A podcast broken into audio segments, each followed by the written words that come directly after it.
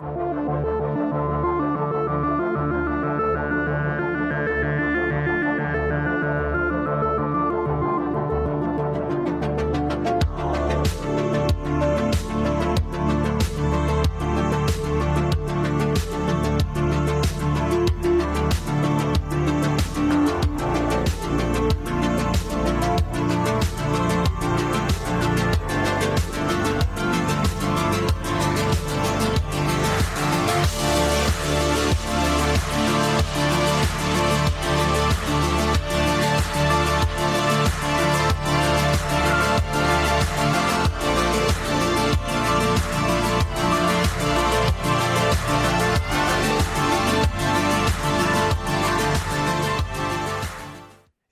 Bonjour à tous et bienvenue dans le quatrième épisode des mangas du grenier. C'est le spin-off de YPDLM. C'est euh, dans ce format-là qu'on revient sur des mangas un peu plus anciens, il y a un peu de nostalgie, tout ça. Donc, euh, un format à la cool où j'ai en général un invité et puis on revient et puis on dit un peu ce qui nous a plu dans, ce, dans le titre qu'on traite dans l'émission. Donc, je suis Seb et aujourd'hui, j'ai un, un super guest avec moi, un collègue du collectif. Euh, et pour une fois encore, bah, je suis sa première collab. Donc, je suis content. C'est un petit quelque chose. Ça me fait un petit quelque chose. Merci à toi. Et ouais, salut Max. Salut. Salut Seb. Donc, de PCF Manga. Bienvenue. Merci. Et euh, on va commencer déjà peut-être pour nos invités, mais je pense que voilà, qui ne te connaîtraient pas, est-ce que tu peux te présenter?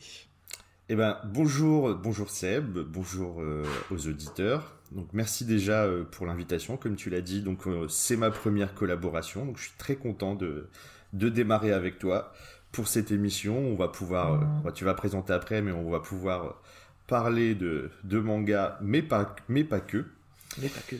Euh, donc, euh, donc je suis donc Max du podcast PCF Manga. Donc pour ceux qui ne le connaissent pas, ce n'est pas un podcast communiste, je vous rassure tout de suite. Euh, donc c'est un podcast où on parle de manga. On est trois. Donc il y a mes deux copains, Doz qui habite à Marseille et Jonathan, enfin Joe qui habite en Martinique et moi qui est dans le Nord. Donc je vous laisserai découvrir si vous venez nous écouter pourquoi on s'appelle PCF Manga.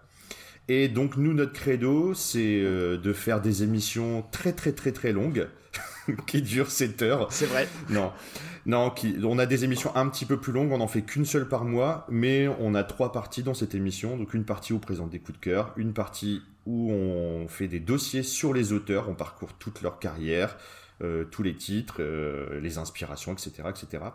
Et on a une dernière partie où on est plutôt dans la nostalgie, en mode anecdote, euh, on rigole sur des souvenirs de fans. Et, et, voilà. Et d'ailleurs, on a fait une émission avec le collectif pendant les fêtes où tout le monde est venu parler de sa petite anecdote, dont toi qui nous a envoyé une anecdote de l'espace. via, via, une via, une capsule. Ah oui, moi j'ai pas pu être présent euh, parce que moi j'ai des au niveau timing pour enregistrer, c'est pas toujours simple. Donc j'ai dit ouais, je vais faire une petite capsule comme ça, ça sera ma contribution. Puis je me rends compte en fait euh, en écoutant l'épisode que il y avait beaucoup d'anecdotes autour de Dragon Ball. Donc je me dis et alors qu'au moment où j'ai enregistré la capsule, bah je pensais pas. Du coup en fait c'était beaucoup autour de Dragon Ball et et, euh, et Club Dorothée, etc. Mais c'est cette partie-là, moi je l'aime bien chez vous parce que je m'y retrouve pas mal.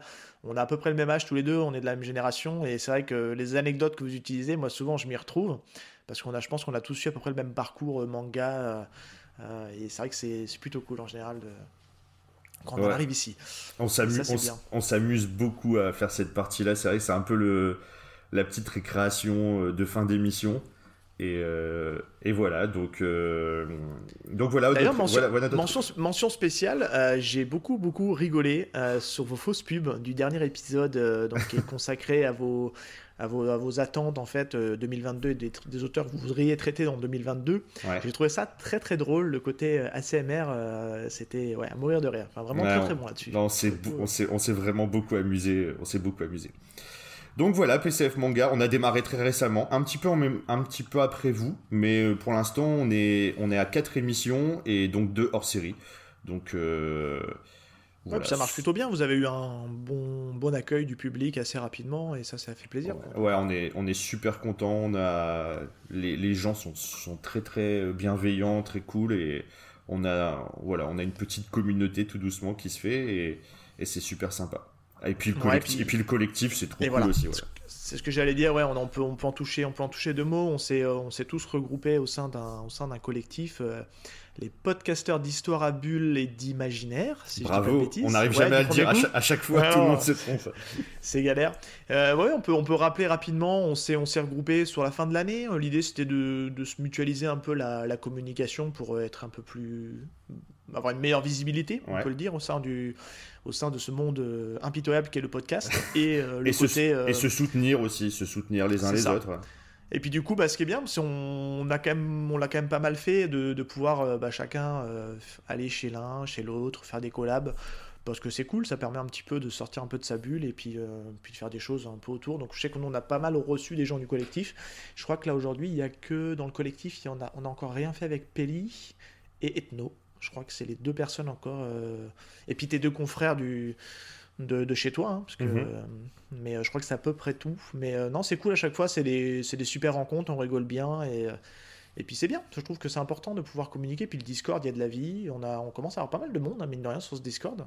qui intervient et on a des gros réguliers qui sont et qui sont même des réguliers au niveau écoute hein, qui sont les premiers à écouter le podcast ouais, ça sort non, et, ça c'est assez dingue quand même ça tu te dis il y a quelques mois de se dire que des gens nous écoutent et nous font des retours sur ce qu'on fait ça c'est Enfin, je trouve que c'est le meilleur, euh, meilleur compliment qu'on peut nous faire, quoi, tu vois, parce qu'à chaque fois c'est toujours bienveillant et positif, donc ça, ça motive à continuer en tout cas. Et c'est une belle, c'est une belle surprise, comme tu l'as dit, c'était pas du tout prévu, ça s'est un petit peu fait comme ça, et en fait c'est très bien, et, et c'était pas, je pense, c'était pas, c'est très, très spontané la création de ce, collectif. Ah oui. Et du coup, euh, bah, c'est vraiment un, plaisir. Et du coup, bah, moi je passe un petit coucou à tout le monde, hein, euh, à tous les gens du collectif. Et ça. voilà. Bonjour tout le monde. Bonjour tout le monde. en fait, je savais pas si j'allais, j'allais, j'ai comment, je me suis dit, je vais pas nommer tout le monde un par un. Bonjour Sego, bonjour Salambo, bonjour. Non. Eh ben, t'es parti là, vas-y, hein. Ah merde, bon, bah, bon. tous. Bah euh, ouais, tu peux penser bon... que deux, les gens vont être jaloux après. Bah, tu vas faire des salut, salut, salut Ethno, salut Aurélien. Alors, je vais quand même dire, donc Ethno des Annales d'Opale, euh, Aurélien de Décoin Stabule, Salambo de euh, Otaku Club, Sego de Ohio. Euh, Peli de Post Comics, Val, ton collègue, de y a-t-il un pilote Y a-t-il un pilote dans le manga? J'arrive pas à dire la, le, les diminutifs, c'est trop compliqué. YPDB, j'arrive pas. Ça va trop, c'est trop Pas de soucis, tu dis comme tu veux, ouais. euh, j'ai oublié quelqu'un? J'espère que je crois que j'ai oublié quelqu'un.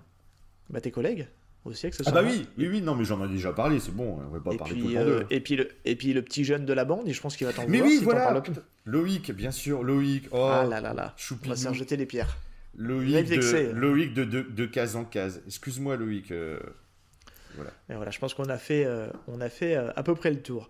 Euh, avant qu'on aborde le sujet du jour, bon, les gens l'auront vu dans le titre de toute façon de, l'épisode, mais on va laisser quand même. J'aime bien toujours laisser toujours un peu de suspense au niveau de l'écoute. moi, j'aime bien poser cette question-là dans les mangas du grenier. C'est, c'est, quoi ton rapport au manga? Comment tu as découvert les mangas, toi? C'est ton premier contact avec les mangas? Alors mes premiers contacts avec le manga, ce n'est pas en directement avec le manga, c'est via les dessins animés, comme beaucoup de gens de ma génération. Euh, donc euh, je suis de je suis né dans les années 80 donc j'ai grandi euh, je suis pas de la génération Goldorak mais la génération suivante plutôt la génération Dragon Ball et les chevaliers du zodiaque donc moi j'ai découvert les mangas sans savoir que c'était des mangas en fait par les, ah par les dessins animés du club Dorothée ou les autres émissions sur la 5 ou la 3 euh, bah, je, comme beaucoup d'enfants, on passait beaucoup de temps devant la télé le mercredi matin, regarder des, des séries incroyables. Et plus tard, euh, on en parle d'ailleurs dans notre dernier épisode, le club de Routé s'est arrêté en 97. Donc moi c'était un brutal. Voilà, hein. assez brutal, mais en même temps ça m'a pas traumatisé parce que je, je rentrais dans, j'avais 16-17 ans, donc en fait voilà c'était déjà un peu là, je regardais déjà beaucoup beaucoup moins et ça commence, je commençais un petit peu à, partir dans autre chose. Et en fait, ce qui m'a remis complètement dedans, c'est la sortie de, de, cette collection dont on parle dans notre dernier épisode, Manga Mania, où là j'ai découvert après les OAV, les films, et je suis rentré dans une autre dimension beaucoup plus adulte, euh, avec des, des, films comme Akira, Ghost in the Shell, etc. Et derrière, il y a eu les premiers mangas qui sont arrivés papier, donc, enfin, les, donc là plus les animes, les mangas papier. Donc j'ai vraiment été tout de suite, dès le début, j'achetais tout ce qui sortait parce que c'était pas compliqué, il y avait pas grand chose. Il y avait J'ai lu et Glénat. limité, ouais. Donc euh, Dragon Ball, euh, euh, Saint Seiya, Okuto no, enfin tous, les, tous les titres qui sortaient au début. Et bah, dans mon parcours, j'ai eu des, des, périodes où j'ai moins lu, des périodes où je suis revenu, mais y a, ça a toujours été là quand même. Ma collection, elle a monté au fur et à mesure. Même s'il y a eu des moments pendant, je pense comme tout le monde, pendant un an, deux ans, bah, c'était un peu moins fort, puis ça revient par période. Et là, euh, ça fait vraiment cinq ans où je suis revenu très très fort dedans. Euh, la passion, elle est revenue comme au début. Et vrai. voilà. Et je pense que c'est lié aussi au fait que bah, derrière, on a eu envie de faire un podcast. Donc euh, voilà. Je te, je te, rejoins complètement sur le côté passion qui est revenu. Moi, je sais que j'ai eu, un, j'ai eu pareil, comme toi, un gros trou, mais plus long. je me suis essayé au comics, à la BD. Et le manga est passé vraiment au second, voire même troisième plan. Et j'y suis revenu, ouais, il y a peut-être 3 ou 4 ans où j'ai redécouvert des séries. Et pareil, tu vois, euh, l'envie d'en faire un podcast. Et puis, euh, et puis maintenant qu'on est dans le podcast, on, lit de manière euh, assez folle. Enfin, je trouve que moi, je j'ai jamais autant lu. ça va même au détriment de mes autres passions, parce que j'aime aussi jouer, pas mal jouer à la console, jeux vidéo, tout ça. Et j'ai un volume de jeu qui est passé presque, qui est proche du néant, vraiment. Et, tout ça au profit des mangas pour euh, découvrir encore plus de choses parce que, ben, plus ou moins à cause de vous aussi, parce que ben, vous recommandez les trucs, on va les découvrir et puis on tombe dedans et puis on rajoute et puis on a une pile de lecture qui, qui désemplit pas et, ça devient complètement fou quoi. Mais c'est cool, c'est que du bonheur et que des belles découvertes en fait sur lesquelles on serait peut-être pas forcément allé si, euh, si on avait dû, euh, enfin si on si n'a pas été conseillé en tout cas. Donc ça je trouve ça très cool pour le coup. Mais euh, c'est marrant, tiens, je reprends juste un truc que tu disais là, euh, quand tu parlais de tes découvertes. C'est, euh, je pense qu'un jour, il faudra trouver un angle, mais il faudra peut-être parler un jour de cet éditeur-là, parce que je trouve que les plus jeunes ne connaissent pas, mais l'éditeur J'ai lu, oui. en fait, quand, quand, on y retrouve avec du recul, je trouve que c'est c'est assez fou ce catalogue de malades mentales qu'ils avaient. Mais c'est fou, complètement. Alors, la, qualité de l'édition, on, voilà. on pourra en parler, mais par contre, ils ont sorti des séries. Mais, mais c'est un truc de fou. Il faudrait. Enfin, je, pense que c'est eux qui avaient les City Hunter, les Captain Tsubasa, les Jojo Bizarre Adventure, c'est chez eux. Rakai Blues, Rakai Blues, Blues, Okuto no Ken. C'est un truc de euh, fou. Et ça peut être intéressant un jour d'en parler, parce que bon, il n'existe plus en version de manga, je crois qu'ils sont toujours en livre de poche, mais ils ont arrêté le manga. Mais c'est mais c'est dingue les droits qu'ils avaient. ils doivent s'en mordre les doigts maintenant quand ils ont vu comment ça a explosé derrière. Ils doivent se dire putain pourquoi, bah on, pourquoi on a arrêté? Parce qu'ils étaient précurseurs, hein, pour le coup, c'était les premiers, et je pense que, pour le coup, je pense qu'ils vendaient... Alors, il y avait la grosse machine de guerre qui était Dragon Ball, mais je pense que... Je, voudrais avoir les chiffres, mais je pense qu'ils vendaient beaucoup plus en volume que Glénat hein, à hmm, l'époque. Je sais pas, je sais pas, je connais pas du tout les chiffres. Alors il y avait Kana aussi, hein, ils étaient trois quand même. Euh, il y avait Kana aussi à la même époque qui a démarré très tôt. Et euh, Ouais, mais qui avait peut-être moins de visibilité pour le coup, je trouve. Ah, ils avaient l'impression que j'ai. Ils avaient quand même Saint Seiya qui a qui a, oui, qui a, qui a vraiment fort, qui a vraiment très Saint fort marché. et Slam Dunk. Et Slam Dunk. Et ils ont eu très vite Naruto aussi. Euh, sur la... Moi, je l'ai Naruto, je le mets plutôt sur la deuxième. Sur la euh, deuxième phase, ouais, 2000, 2001, La deuxième phase, ouais, parce que la première phase pour moi, c'est vraiment euh, j'ai lu Glénat, quoi, tu vois. Et il y avait Kana aussi, mais mais Kana, je les, je sais pas, je les voyais si avec Senseiya, tu vas me dire, ouais, avec Senseiya, c'est vrai que c'était c'était assez présent. Alors pour le, pour le off, on a le, on a le chien de Max qui, qui fait des bêtises. Ouais, il renverse ma bouteille d'eau. Le coquin. Euh, ok, bah super. Et eh bah écoute, euh, si tu veux bien, euh, on, va, on va se lancer dans le vif du sujet. Alors aujourd'hui, on vous a choisi avec Max, on vous a choisi un, gros morceau, mais en fait, comme on se disait en off, peut-être pas un si gros morceau que ça, mais ça vaut le coup d'en parler. on va vous parler de Old Boy.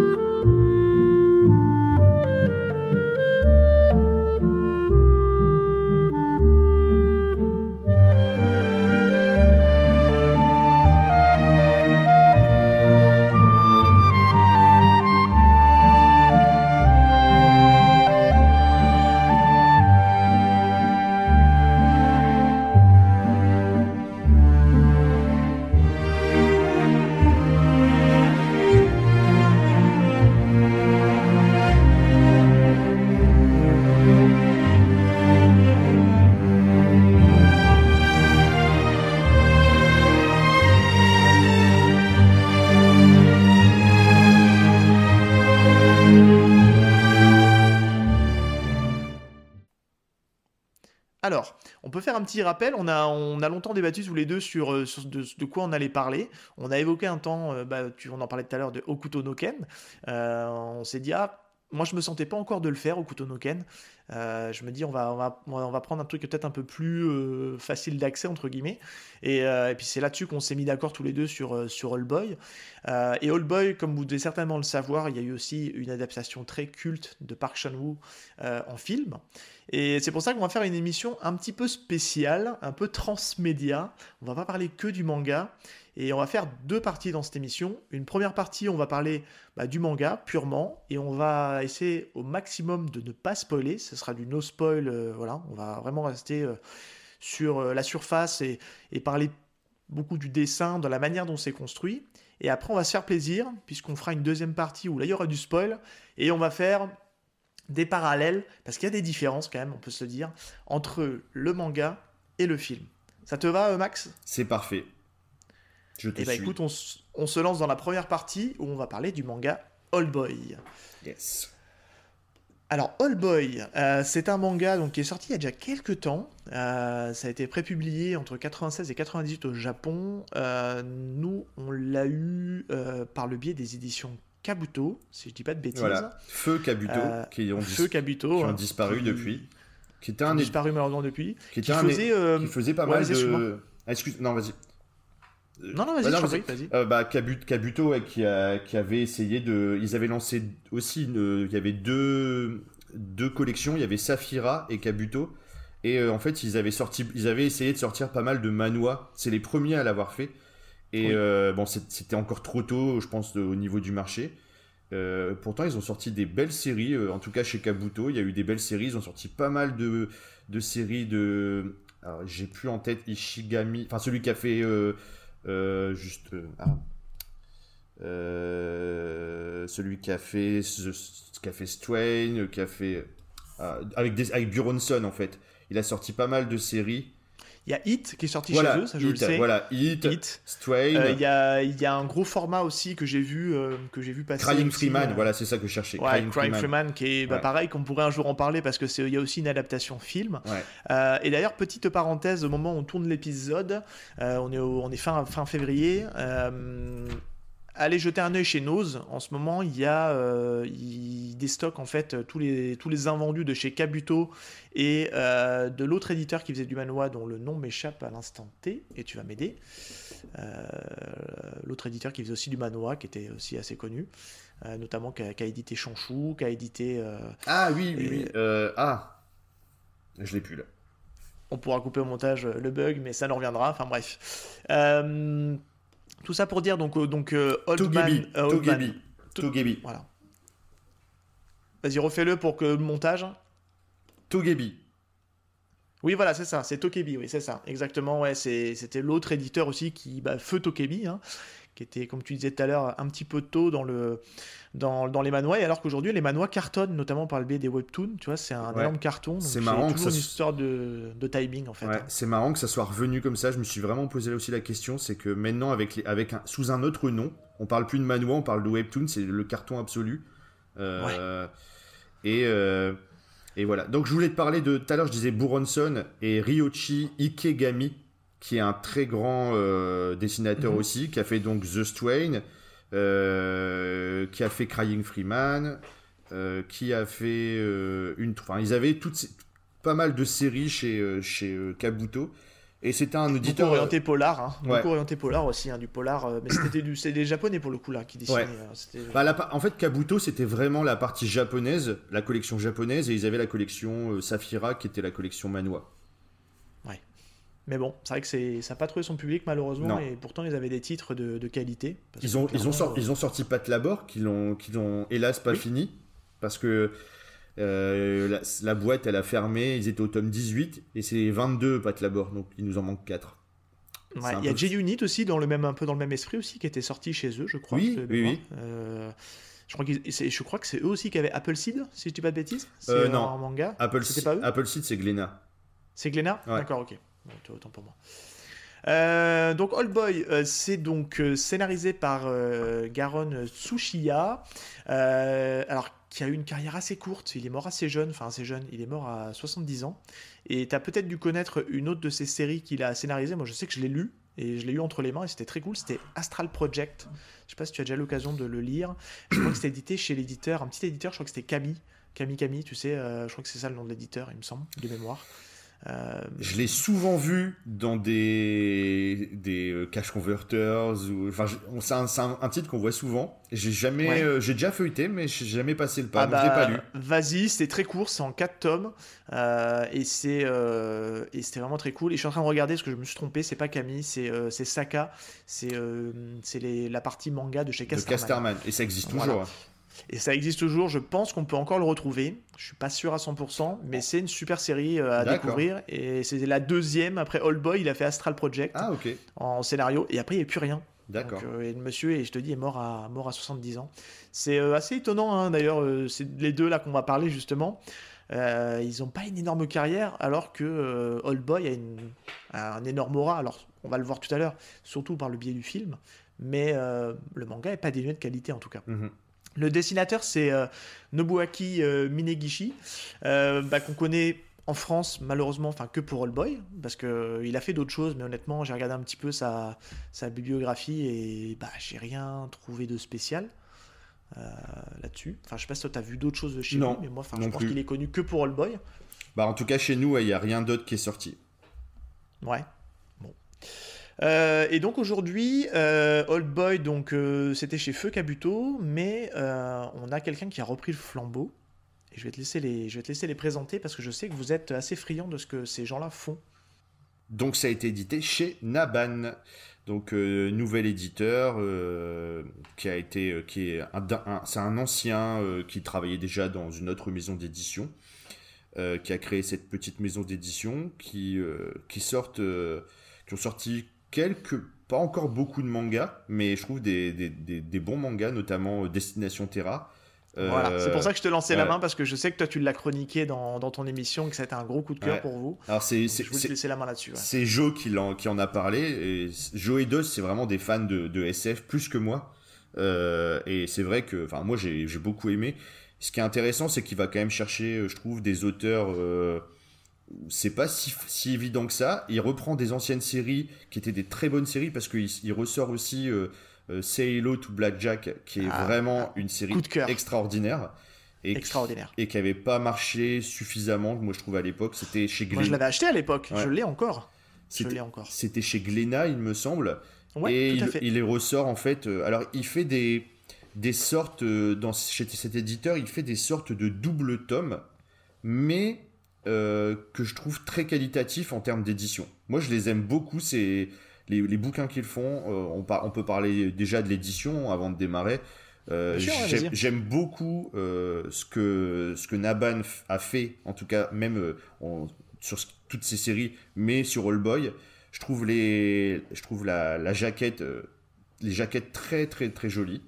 le papier qualitatif, une, bonne une très bonne traduction enfin, au niveau du travail, il magnifie vraiment l'objet manga. Euh, ça fait partie des nouveaux éditeurs qui prennent beaucoup de soin, je trouve, à la fabrication de leur manga. Et là-dessus, euh, c'est un vrai plaisir. C'est un vrai plaisir euh, de le lire, de la prise en main, le, format. chez Kabuto, il me semble que c'était sorti en, en 10 tomes. En, 8 volumes. En 8 volumes. Donc voilà, c'est des volumes doubles, là, parce qu'on a 4 volumes.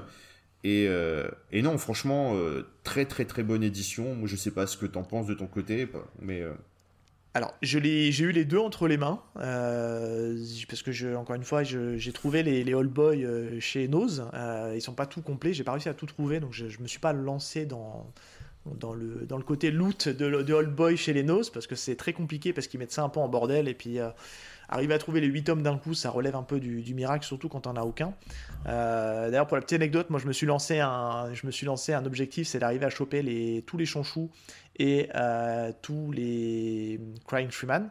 J'arrive presque au bout du truc, il manque pas beaucoup, j'ai quasiment complété le truc et voilà, même si je sais que les, ces deux, ces deux récits-là sont pas complètement terminés, mais voilà, c'était le petit plaisir de les terminer. Je mm la parenthèse, désolé pour la digression. Euh, ouais, mais sinon, ouais, je trouve aussi que Naban fait, fait un super taf taf. c'est pareil, je te dis, je l'ai eu entre les mains, qualité de papier, qualité d'ancrage, tout ça, c'est vraiment super.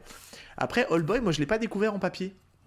Oui. Je l'ai découvert. moi, je l'ai découvert. Tu l'as en numérique. Je lu en numérique. Et via, en fait, je me suis abonné il y a quelques temps à l'application Manga.io. Euh, avec un S. Et c'est via Mangayo en fait que j'ai découvert All Boy, hein, euh, qui, qui l'a sérialisé en fait, qui l'a sorti chapitre par chapitre. Mhm. Euh, et puis c'est comme ça que je l'ai découvert. Bon, je suis arrivé sur la fin du, des sorties, donc j'ai pu me faire les, du coup les quatre tomes d'un coup. Euh, et, c'était une lecture hyper agréable aussi sur euh, la version papier, parce que je pense qu'ils ont dû. Est-ce qu'ils ont refait la traduction? Est-ce que tu le sais ça ou pas? Oui, la traduction donc a été refaite. Euh, on, on, peut nommer d'ailleurs le traducteur Guillaume Hénard.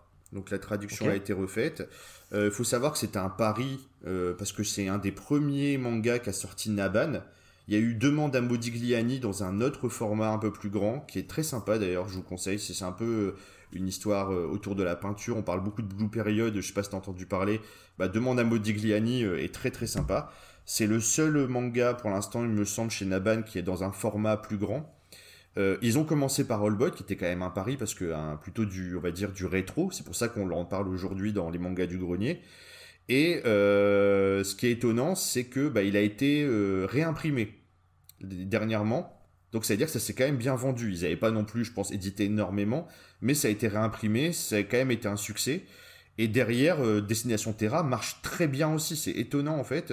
Euh, ils, ont vraiment euh, focalisé sur quelques titres.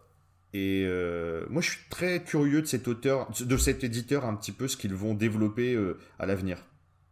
Bah, ils ont un choix, je trouve, euh, ils ont un choix éditorial qui est, vraiment très très cool. Euh, par contre, ce que j'arrive pas à trouver comme info, c'est parce que ça, ça va le mettre en lien avec. Euh, parce que Old Boy a, le film qu'on va parler tout à l'heure a bénéficié à un, énorme aura.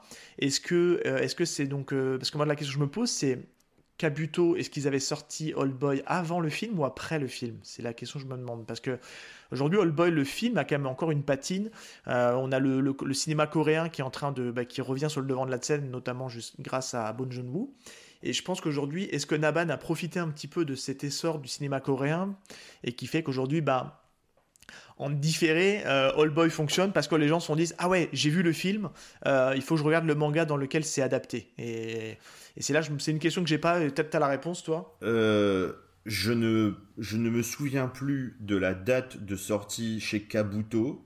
Pour moi, ils ont. Enfin, sans être sûr à 100%, mais je pense que c'est sorti après le film. Euh, parce que pour ma part, moi j'ai découvert le film en premier, on en parlera plus tard d'ailleurs, euh, et j'ai lu le, le, le, le, manga plus, après. Ça a dû, ils ont peut-être à l'époque essayé de profiter de la sortie du film chez Kabuto pour le sortir. Sauf que le film Mode Boy, c'est devenu un film culte avec le temps. Même s'il a été reconnu par ses pairs très vite parce qu'il a eu un prix, il a eu le grand prix au Festival de Cannes. L'année où je crois que c'était. Euh, il me semble que c'est l'année où c'était Tarantino qui était au jury, en plus. Je, donc c'est euh, l'amour qu'il a pour le cinéma asiatique. Voilà. Et, euh, et, du coup, il avait donné la Palme d'Or j'espère pas dire de bêtises, mais il me semble que la Palme d'Or a été donnée à Fahrenheit 900, enfin le, film de, de Moore, c'est le documentaire. Oui, non, oui, tout à fait Et le Grand Prix avait euh, été donné à All Boy. Et je pense que Tarantino aurait voulu donner la Palme d'Or à All Boy parce que ça lui correspond plus, mais il y a dû avoir débat dans le, dans le jury. Euh, bref, bref, le film est devenu culte petit à petit avec la sortie après en vidéo et avec les années. Et euh, c'est devenu un peu le représentant aussi du cinéma coréen, du renouveau du cinéma coréen. Parce qu'après, après, il y a eu Bong Joon-ho, on pourra en parler aussi. Mais Park Chan-wook, ça a été vraiment le premier euh, réalisateur qui a été reconnu euh, mondialement et grâce à All Boy, à l'international, grâce à All Boy. Donc en tout cas, moi j'ai vraiment découvert les choses dans ce sens-là. D'abord le film, après le, après le, le manga. Et Naban, est-ce qu'ils ressortent ça pour euh, aussi parce qu'il y a le l'aura encore d'Allboy Je pense qu'il y a une part, mais aussi parce que c'est un titre qui devait leur plaire et qui avait pas suffisamment marché. Je pense qu'on peut le dire, hein. c'est un, un, incontournable qu'il faut au moins avoir lu une fois dans sa vie, parce que ça reste quelque chose d'assez puissant. Mais on en discutera justement, parce qu'on a, on n'est peut-être pas complètement en face surtout là-dessus. Mais euh, et moi, toi, pour la découverte, pour rebondir à ce que tu disais, moi, je l'ai découvert dans l'autre sens. Moi, volontairement, euh, j'avais, je sais pas pourquoi, j'avais ce blocage avec Old Boy de pas vouloir le voir parce que je savais qu'il y avait cette adaptation manga et je voulais lire le manga avant alors c'est pourtant euh, généralement je, ne me bloque pas pour ça, mais là je sais pas. J'avais envie d'abord de lire le manga avant de voir le film, euh, même si j'étais, je connaissais déjà toutes les un peu euh, les l'aura qu'il avait, les deux trois scènes cultes qu'il pouvait y avoir sur All Boy, notamment avec ce fameux plan séquence dont on parlera tout à l'heure. mais non non, moi j'ai découvert vraiment d'abord le manga et après j'ai découvert le film. Donc c'est vrai que j'ai peut-être une perception peut-être un peu différente de la tienne, mais ça va être intéressant mhm. d'opposer ça. Euh, est-ce que tu te sens de. On va rentrer dans le vif du sujet avec le manga. Est-ce que tu te sens de pitcher le manga? Ouh alors, euh, on va. Ou lire le pitch de la quatrième de non, non, non, il n'y a pas de souci, mais vas-y, comme tu veux. Alors, je, je, charrie souvent euh, Val là-dessus sur, le, sur les pitchs, mais tu le fais comme tu le sens. Alors, le pitch, il est, il est assez simple, mais fort en fait, justement. Je pense que c'est ce qui a fait le succès du film, du, du, film, enfin du, du, manga et donc du film après. Euh, c'est un gars qui se réveille, enfin qui, se, qui, est, qui a été enfermé pendant 10 ans. Alors ça varie, c'est marrant, c'est 10 ans dans le manga, 15 ans dans le film. Je sais pas pourquoi ils ont ils se sont dit on va rajouter 5 ans, ça fera mieux. Euh, donc euh, il a été enfermé dans une pièce. Il sait pas pourquoi, il sait pas qui l'a mis dans cette pièce. Euh, on le nourrit, bien sûr, euh, mais il a aucun contact avec l'extérieur. Il est enfermé pendant des années. Il a la télé il a la, il a la, télé, voilà, mais il n'a pas de contact avec des êtres humains, à part une petite trappe par laquelle passe son plateau repas. Euh, et les interactions que peuvent se, qui peut se faire avec d'autres humains, il n'en a pas conscience, parce qu'il y a des interactions, mais on, vous, on en parlera après. et un jour, on le relâche dans la nature. Donc en fait l'histoire démarre par ça, on voit un petit peu au début du, manga euh, sa vie dans sa cellule plus ou moins, et il est vite relâché dans la nature. Euh, on, on, lui donne on, met, on lui met un costume, il est lâché dans la nature, et à partir de ce moment-là, il décide de euh, tout faire pour retrouver qui l'a enfermé et pourquoi il a été enfermé. Alors sans aller dans le spoil, c'est très rapidement dans le manga. Euh, il y a une sorte de jeu qui s'installe parce que le personnage qui l'a enfermé prend contact très rapidement avec lui par divers, de diverses façons pour l'aider en fait à venir vers lui. Et en fait, met sur la piste. Voilà, elle met sur la piste. Et toute l'histoire du manga, c'est euh, ce jeu, la limite entre le, ce que va les indices que va lui donner son ennemi, entre guillemets, et lui, le parcours qu'il va faire pour arriver jusqu'à euh, la vérité, pourquoi il qu'est-ce qu'il a fait pour mériter ça, est-ce qu'il a vraiment fait quelque chose, et pourquoi il a été enfermé? Et lui, en fait, il a un désir, c'est un, vrai bouquin aussi sur la vengeance. Il a un désir de vengeance, c'est ce qui l'a fait tenir de, dans des deux côtés, hein, de toute façon. On en parlera dans le parallèle avec euh, Park Chan-wook euh, dans le film. Je trouve que c'est encore plus fort le, la thématique vengeance dans le film. Euh, clairement, clairement. Mais après, ça que ce qui est, ce qui est intéressant, c'est qu'on peut tout de suite dire, c'est que c'est un, il y a un vrai parallèle en fait avec le, bon, c'est ce qui se dit en fait quand tu, tu, fais un peu de recherche sur le, sur le, sur le manga et sur qu'est-ce qui a amené à la création de All Boy. C'est un peu une adaptation un peu, spirituelle du conte de Monte Cristo.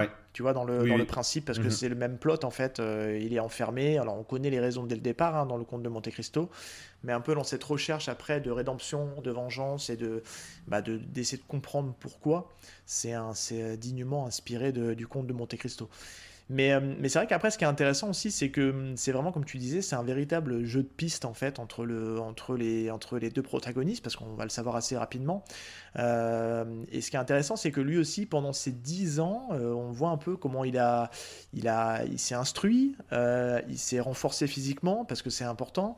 il avait quelques contacts avec l'extérieur, notamment les coiffeurs, les gens qui étaient là pour bah, le faire qu'il est quand même au niveau physique, il ressemble à quelque chose, mais à chaque fois, il était endormi pour pouvoir faire ce, genre d'action. Et, euh, et c'est vrai qu'ils vont vite l'aider, mais c'est vrai que je trouve que ce qui fait la force de ce manga, en fait, c'est que c'est un véritable, c'est un jeu de chat et la souris, en fait. C'est, euh, il va essayer de comprendre pourquoi et, euh, et qu'est-ce qui fait que ben, ce mec-là a fait ça, quoi? Et ça, on est tenu en haleine, et ça, je trouve c'est une force du manga. On est tenu en haleine, en fait, du début jusqu'à la fin, parce qu'ils arrivent vraiment à étirer le truc sur la longueur, quoi. C'est digne d'un ça fait vraiment penser un peu aux séries télé d'aujourd'hui où tu as une saison complète de 20 épisodes avec un, avec un plot et tu te dis putain, faut trouver la réponse et puis euh, on te tient en haleine jusqu'au dernier épisode quoi. Et ça c'est fort je trouve pour le coup.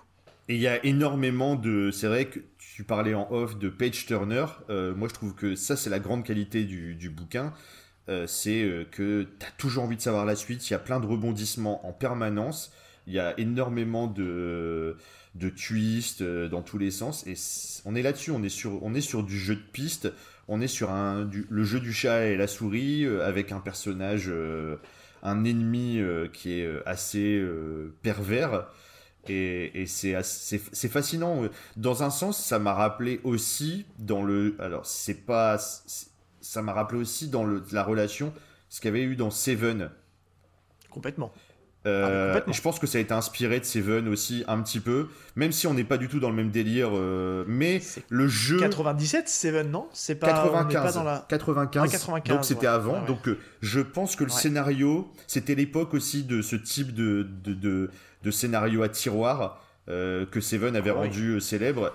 Et je, t'avais le collectionneur aussi, t'avais les, euh, ouais, c'est ça le collectionneur, t'avais, euh, enfin les films avec Morgan Freeman, il y avait un autre film avec Morgan Freeman un peu dans le même, bonne, dans le même... bonne collector, bonne collector, ouais, ces trucs là, mais je pense que c'est plus vieux ça pour le coup, mais, euh, mais on est un peu dans ce même type de scénario. Mais voilà, on est vraiment dans des scénarios à tiroir qui sont qui sont prenants. Bon, on va en parler après. Il faut passer à travers de d'énormément d'incohérences du coup, mais si on accepte les incohérences euh, moi, pour ma part, je trouve qu'il y a beaucoup d'incohérences.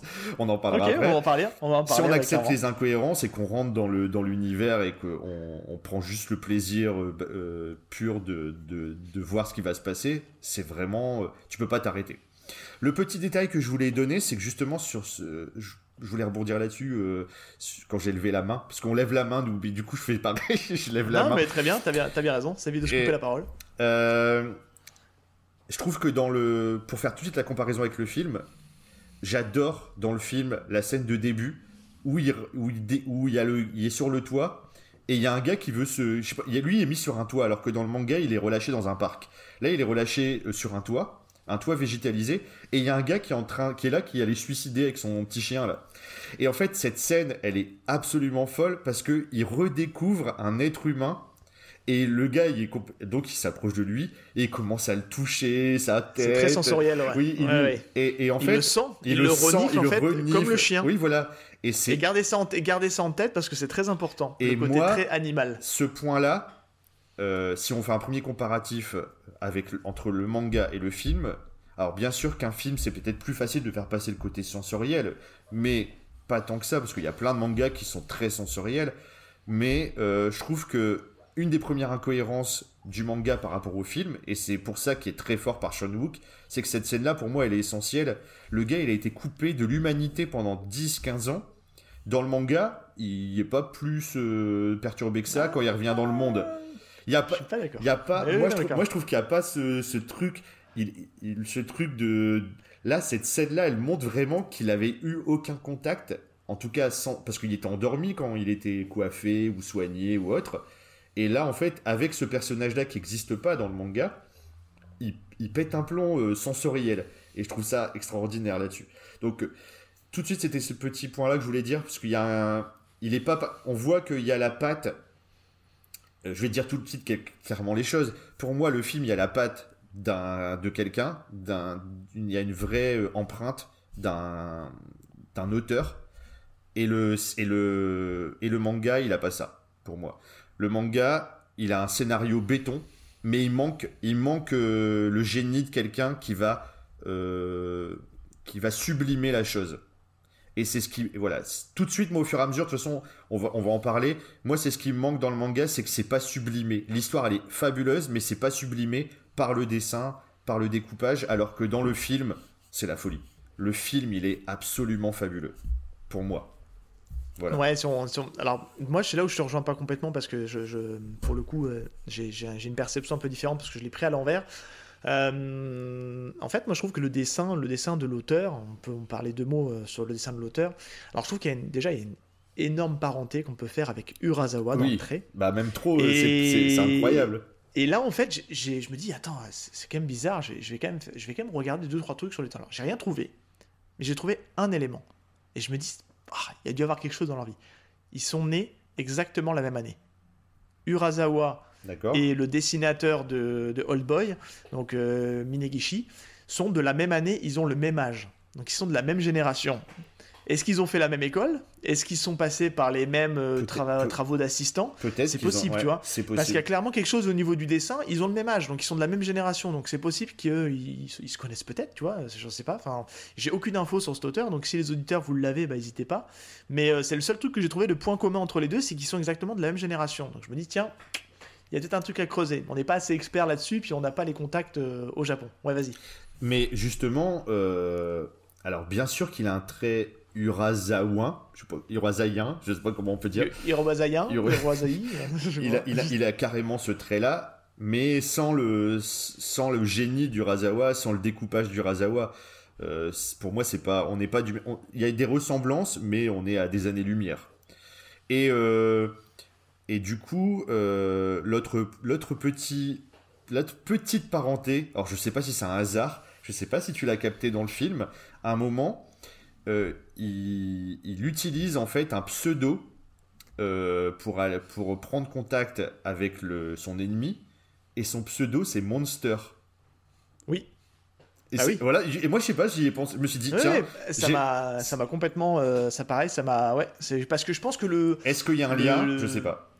Non, mais je pense que pour moi, il y a une parenté, puisque clairement, le, à mon avis, je pense que le, réalisateur, quand il est tombé sur le manga, il devait connaître forcément ce que faisait Urasawa, parce qu'il y a, même dans la manière de construire, le côté très thriller, dans le, côté aussi écriture, il y a du Urasawa aussi, même dans l'écriture, même si c'est deux personnes différentes euh, pour Boy, il y a vraiment quelque chose de scénario à tiroir, de trucs très capillotractés, parce que Urasawa, c'est un pro aussi du capillotracté, on peut le dire. hein, Ouais. Quand je pense à du 20th Century Boy, euh, sans vous le révéler, mais la conclusion, elle est euh, waouh, elle est très tirée par les cheveux. Mhm. Et pour le coup, je trouve que la conclusion de 20th Century Boy et de Old Boy, il y a une véritable parenté. Quand tu regardes bien les raisons de ce qui a poussé en fait euh, ben, Ami à faire ce qu'il a fait, ben c'est pas si loin de Old Boy en fait. hein.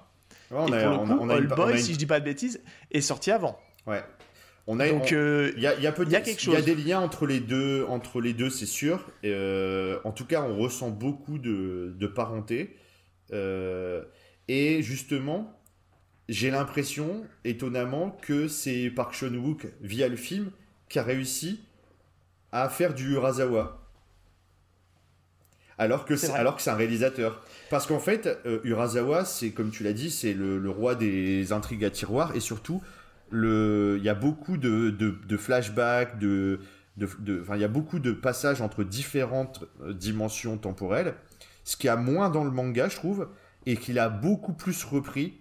Il y a beaucoup plus de flashbacks dans le film, et ça, moi, moi, ça m'a beaucoup plus, ça m'a plus rappelé le style d'Urasawa. Et c'est marrant Ah parce que j'ai eu l'impression, je me suis même dit, Putain, par John Wook, pourquoi il fait pas des adaptations d'Urasawa? Ça serait extraordinaire en fait. Alors clairement, voilà, je te rejoins, je pense qu'il serait vraiment la bonne personne Ouais. pour adapter du Urasawa. Après, je pense que c'est difficile à adapter Urasawa, parce que de con- condenser du Urasawa en un film, c'est chaud. Là, clairement, dans All Boy, c'est un, une œuvre qui est moins dense, entre guillemets, donc tu peux arriver à en faire un film. D'ailleurs, le film fait 2h20, je crois, un truc comme ça, si je dis pas de bêtises. Deux heures. Mais pour revenir rapidement sur le, sur le manga et sur le côté, euh, sur le côté du- de cette sensation de liberté, c'est là où je suis pas trop d'accord avec toi parce qu'en fait, tu vois, sur, euh, sur Old Boy, euh, je trouve que c'est assez malin dans, comment c'est dessiné parce que dès le premier chapitre, en fait, quand tu le vois en fait dans sa cellule, c'est euh, la manière de dessiner, c'est du, c'est quasiment de la, de la contre-plongée. Et en fait, ce qui fait qu'on voit en fait le plafond sur la tête du proche de la tête de notre protagoniste qui s'appelle Goto, on peut le dire dans le dans le dans le manga et qui d'ailleurs s'appelle Odesu Ouais. dans le film pour un petit parallèle. Euh, et en fait, si tu, si tu avances après dans l'histoire, au moment où il est libéré, donc il y a, il y a toujours le parallèle avec la valise, hein, parce qu'on retrouve le, le côté de la valise, euh, parce qu'il est livré euh, comme un malpropre dans une valise, dans le manga aussi. Et en fait, c'est là où moi je trouve que dans le manga, tu vois, le, tu ressens sa liberté d'une autre manière. Et moi, j'ai. Parce qu'en fait, tout de suite, il regarde le ciel, le ciel est dégagé, on voit la lune, il voit du monde, il, tombe dans la population, euh, il y a l'immensité, et, c'est, et, là, tu sens que le, les cases sont beaucoup plus espacées. Il y a, tu sens vraiment cette liberté et je trouve que hum, c'est pas bavard, hein, c'est pas super bavard comme, comme manga au début en tout cas, parce que c'est très contemplatif. Et il a été enfermé pendant 10 ans, on le relâche, et euh, c'est hyper sensoriel mais d'une autre manière. Non, c'est vrai, t'as raison, raison. Je, le... je, trouve qu'aujourd'hui, euh, je trouve qu'aujourd'hui, alors, je trouve que c'est très bien de l'avoir fait comme ça dans le film, parce que euh, après c'est très propre au cinéma coréen d'être dans l'exagération, mais pas dans le mauvais sens du terme. Hein, attention, hein, j'aime ce côté un peu folie du cinéma coréen. mais dans le manga, ça aurait été difficile de le retranscrire, enfin, de retranscrire ce qu'il y a dans le manga, copier-coller dans le film parce que ça aurait fait des longues périodes de silence. Et, euh, on va se le dire, le film est assez, euh, assez énergique hein, quand même. Il est très, euh, il est survitaminé. Hein. Mais, mais c'est là où je trouve quand même que moi je suis assez déçu qu'il n'ait pas fait autre chose, ce dessinateur, enfin qu'on n'ait pas eu autre chose de lui, qu'à traverser, la, qu'à traverser la frontière. Parce que moi j'aime beaucoup son dessin. J'aime beaucoup son dessin, j'aime beaucoup sa manière de nous faire ressentir les émotions. Et, euh, et, euh, et puis pour revenir sur le scénario, moi je, enfin, je trouve que du flashback, t'en as. Euh, c'est, vraiment c'est du, c'est de la, ouais, c'est, on est sur du thriller d'enquête et où le, le personnage doit essayer justement de retrouver qui lui a fait ça. Et c'est un véritable jeu de piste. Et je trouve que les, pour le coup, tu vois, je vais te dire quelque chose. Je trouve que les personnages secondaires dans le manga sont beaucoup plus développés que dans le film. Le film, on est vachement centré en fait sur un personnage et un deuxième, on va y revenir parce qu'il y, a une différence là-dessus aussi, mais je trouve qu'ils hum, apportent vraiment quelque chose. Et il y a un moment donné, juste je termine par ça, je te laisse la main, on tombe presque dans du slice of life, dans de la tranche de vie. Parce qu'en fait, hum, il y a un moment donné où il va un peu tâtonner, et il va avoir ses petites habitudes, tu vois, on va le voir aller prendre son verre dans le café clandestin de son pote, euh, il va échanger avec des gens, et tu vas dire, mais attends, c'est quoi le rapport avec l'histoire? Et en fait, t'en as, mais c'est plus pour te faire ressentir, et ça, la, tranche de vie, c'est ce, qui, c'est ce qui est le mieux pour faire ressentir un peu l'état d'esprit du personnage, c'est de nous placer dans des moments un peu hors contexte, un peu où tu es un peu suspendu, tu vois, et ça, c'est cool. Vas-y. Oui, euh, je te rejoins quand même. Je vais un petit peu affiner euh, ce que je disais. Je te rejoins quand même. Euh, c'est effectivement. alors pour tout dire, j'ai revu en plus. Là, j'ai relu le manga et j'ai revu le film. C'est tout, tout neuf. C'est tout frais parce que je viens de le finir ce matin. Parce que j'ai démarré hier soir et puis un peu tard et j'ai pas réussi. J'ai fini ce matin. Donc c'est vrai que c'est vraiment il y a des, des, grosses différences qui font que on n'a pas les mêmes ressentis sensoriels. Mais effectivement, euh, la façon dont c'est fait, là pendant que tu discutais, je feuilletais un petit peu les premières pages et effectivement c'est vrai que tu as ces sensations quand même autrement, c'est montré autrement, la liberté par les, les grandes cases, il y a aussi le sensoriel quand il découvre, il remange des, des sushis, parce qu'il a mangé que une certaine nourriture pendant. Euh, c'est des gyoza, hein, je crois d'ailleurs. C'est des sortes de. C'est ça, les, des gyoza. C'est des les raviolis chinois, ouais. Il, a, il, a, mangé pratiquement que ça pendant 10 ans. Et donc, euh, non. Non, c'est vrai qu'il y a cet aspect-là. Après, euh, ce qui m'a manqué, et et, encore une fois, c'est pas une critique en disant que c'est mauvais, c'est que en ayant relu. Il n'y en a pas un moins bien que l'autre, hein, on peut le dire. Hein. C'est deux choses, ça peut être vraiment traité de manière différente. Les deux œuvres ont, leur force et faiblesse. Je hein, pense que si on va en parler juste après. S'il n'y avait pas la, s'il y avait pas le film, je trouverais ça, euh, un, je mettrais ça dans un, un plus, un plus, vraiment dans la haute catégorie des mangas. C'est un très bon manga. C'est juste que peut-être que j'ai aussi cette, cette, difficulté à séparer le film du manga dans ma tête parce que j'ai le film, je vais le dire, c'est un de mes films cultes, je l'adore, je l'ai vu je comprends. énormément de fois et du coup il est, tellement excessif le film comme tu l'as dit mais c'est du, du pur cinéma coréen comme j'aime dire que c'est e-, excessif ça va très loin mais moi je trouve ça absolument fabuleux c'est ce que j'aime dans le cinéma coréen c'est qu'il n'y a pas de limite mais c'est à la fois what the fuck à la fois très fin. Et euh, ce qui me manque en fait dans le manga, du coup, à côté de ça, c'est que Évidemment, comme tu le dis, les personnages secondaires sont beaucoup plus développés parce qu'on a une. Déjà, c'est sur 4 tomes, on a. Non, même 8 tomes parce que là, c'est des, tomes doubles. Donc, on a le temps de développer les personnages secondaires. Là, il a dû faire des choix dans le film de recentrer sur les deux personnages principaux et l'ennemi principal.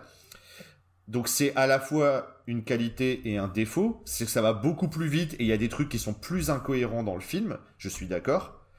Mais, à l'inverse, moi, je trouve que le manga est un poil long J'aurais, ah j'aurais, j'aurais peut-être, j'aurais apprécié qu'il n'y ait que 3 tomes, enfin du coup 6, puisque c'est des tomes doubles. Je trouve que ça traînait. Il y a quelques longueurs. Il y a quelques, il y a quelques, longueurs, quelques, répétitions, quelques moments où tu dis bon c'est bon on a compris. Et, euh, et, ça, et du coup sur un truc comme ça à tiroir, c'est un peu. Euh, moi je trouve qu'il y a presque le tome 3 qui pourrait être enlevé. On aurait. Euh, et, ouais, il y a, y, a y a, des moments, il y a des petits tunnels un peu qui voilà, sont un peu qui sont un peu redondants. Mais euh, voilà, juste euh, là-dessus, c'est clair que les personnages, ils sont, comme ils sont recentrés, ils sont tellement disproportionnés dans le film, il est tellement fou, ils sont, enfin, c'est puissance 1000 que à côté. Tout le monde est fou dans ce film, hein, de toute façon. Que, que à côté, le manga, ils paraissent presque fadas les personnages. Tu vois ce que je veux dire? Ouais, c'est vrai, je suis complètement, euh, je suis complètement en phase avec toi là-dessus. Il peut y avoir un petit côté fadas en fait au niveau des personnages. Mais encore une fois, c'est c'est vraiment deux angles différents. C'est, je pense qu'on peut très bien apprécier les deux, mais pour plein de pour des raisons différentes. Je trouve qu'aujourd'hui, euh, il y a purement un côté, je trouve le côté psychologique est hyper fort dans le manga. Il y a beaucoup, il y a énormément de gros plans en fait dans le manga sur la tête de Goto. Où on le voit se liquéfier, se poser des questions, avoir des gouttes de sueur parce que c'est, il est en train d'essayer de comprendre pourquoi, il se creuse la tête. Et c'est beaucoup en, lien avec le souvenir de l'enfance, le souvenir de ce que tu as pu faire quand tu étais plus jeune. Parce que c'est ça, hein, il y a une grosse thématique de l'enfance, au même titre que, je refais le parallèle avec 20th Century Boy, où euh, le, personnage, euh, le personnage principal, le nom m'échappe, mais c'est Eiji, je sais plus, non, sais plus comment il s'appelle le, personnage de 20th Century Boy. Euh, au début, enfin bref, qui, euh, qui, a du mal à se souvenir de ce qu'il a fait pendant l'enfance quand il voit euh, pour la première fois le, sigle sur un, mur. Et c'est un peu le même principe en fait dans All Boy, c'est qu'en fait il, se bagarre en fait avec ses souvenirs pour essayer de comprendre qu'est-ce qu'il a pu faire pour justement que ce mystérieux ennemi lui envoie à ce point-là. Et, et, je trouve qu'on est vraiment sur du thriller psychologique, on est sur de la manipulation. Et ça, il y a clairement ça, et je trouve que c'est beaucoup plus approfondi dans le manga que dans le film. Parce que dans le film, en fait, on va en parler tout à l'heure, il y a un aspect et puis bim, t'as, as la révélation, et euh, ça, ça joue en fait que sur un énorme twist. Là, il y a un énorme twist, mais en fait, même si on peut être un peu déçu, parce qu'on va le dire, par la fin du manga, c'est plus en fait tout le cheminement qui a mené à cette conclusion qui est intéressant, plus que la conclusion en elle-même, qui a un côté très philosophique en fait. Oui, non mais complètement. Et euh, du, du, coup, là, ce qui est compliqué, et par rapport à ce que tu viens de le dire, euh, je m'en rends compte au fur et à mesure qu'on parle, je me rends compte que ce qui est compliqué, c'est vraiment de d'apprécier les deux, mais trop proches. Et c'est ce que. On peut pas les opposer. En fait, c'est impossible. C'est difficile. Alors, ce que je peux conseiller aux auditeurs qui n'ont ni vu le film ni lu, c'est que je, je, je conseille, moi en tout cas, de d'abord lire le manga, d'attendre six mois, voire un an, avant de voir le film. Non, mais vraiment pour pas. Parce que là, faut le digérer, il faut digérer d'abord le manga, et, pour pouvoir ne pas être trop dans la comparaison, parce qu'ils sont, ils apportent quelque, tous les deux quelque chose de différent. Et euh, là, moi, j'ai fait les deux à la suite, et du coup, j'ai un peu de mal avec le manga en ayant vu les deux à la suite. Alors, je te, rejoins là-dessus. Un, peu plus de un peu plus de mal. Hein. Euh, comme tu l'as dit tout à l'heure, toi, tu as vu 3-4 fois le film, tu as relu le manga derrière. Moi, je sais que j'ai le même niveau de lecture et de visionnage. Mm. J'ai vu lu d'abord le manga une fois, j'ai vu le film après une fois. Et en vrai, vous pouvez y aller. Ça passe, pour moi, ça passe très crème. Et c'est ça ce que j'appelle une, adaptation parfaite. Mais oui, pourquoi euh, Pourquoi? Parce que tout simplement, et on va, on va en parler tout à l'heure, et c'est clairement, euh, ils ont fait leur parti pris ils ont fait, euh, ils ont, ils partent du même plot de départ.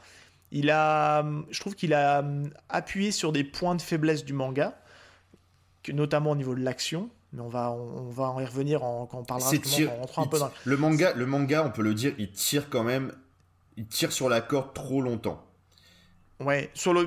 en fait, il est très psychologique. Il y a, mais, en final, mais, pas d'action quasiment. il y a assez peu d'action. Et, ça, et ça hein. tire trop sur la corde, à l'inverse du film qui va peut-être trop vite.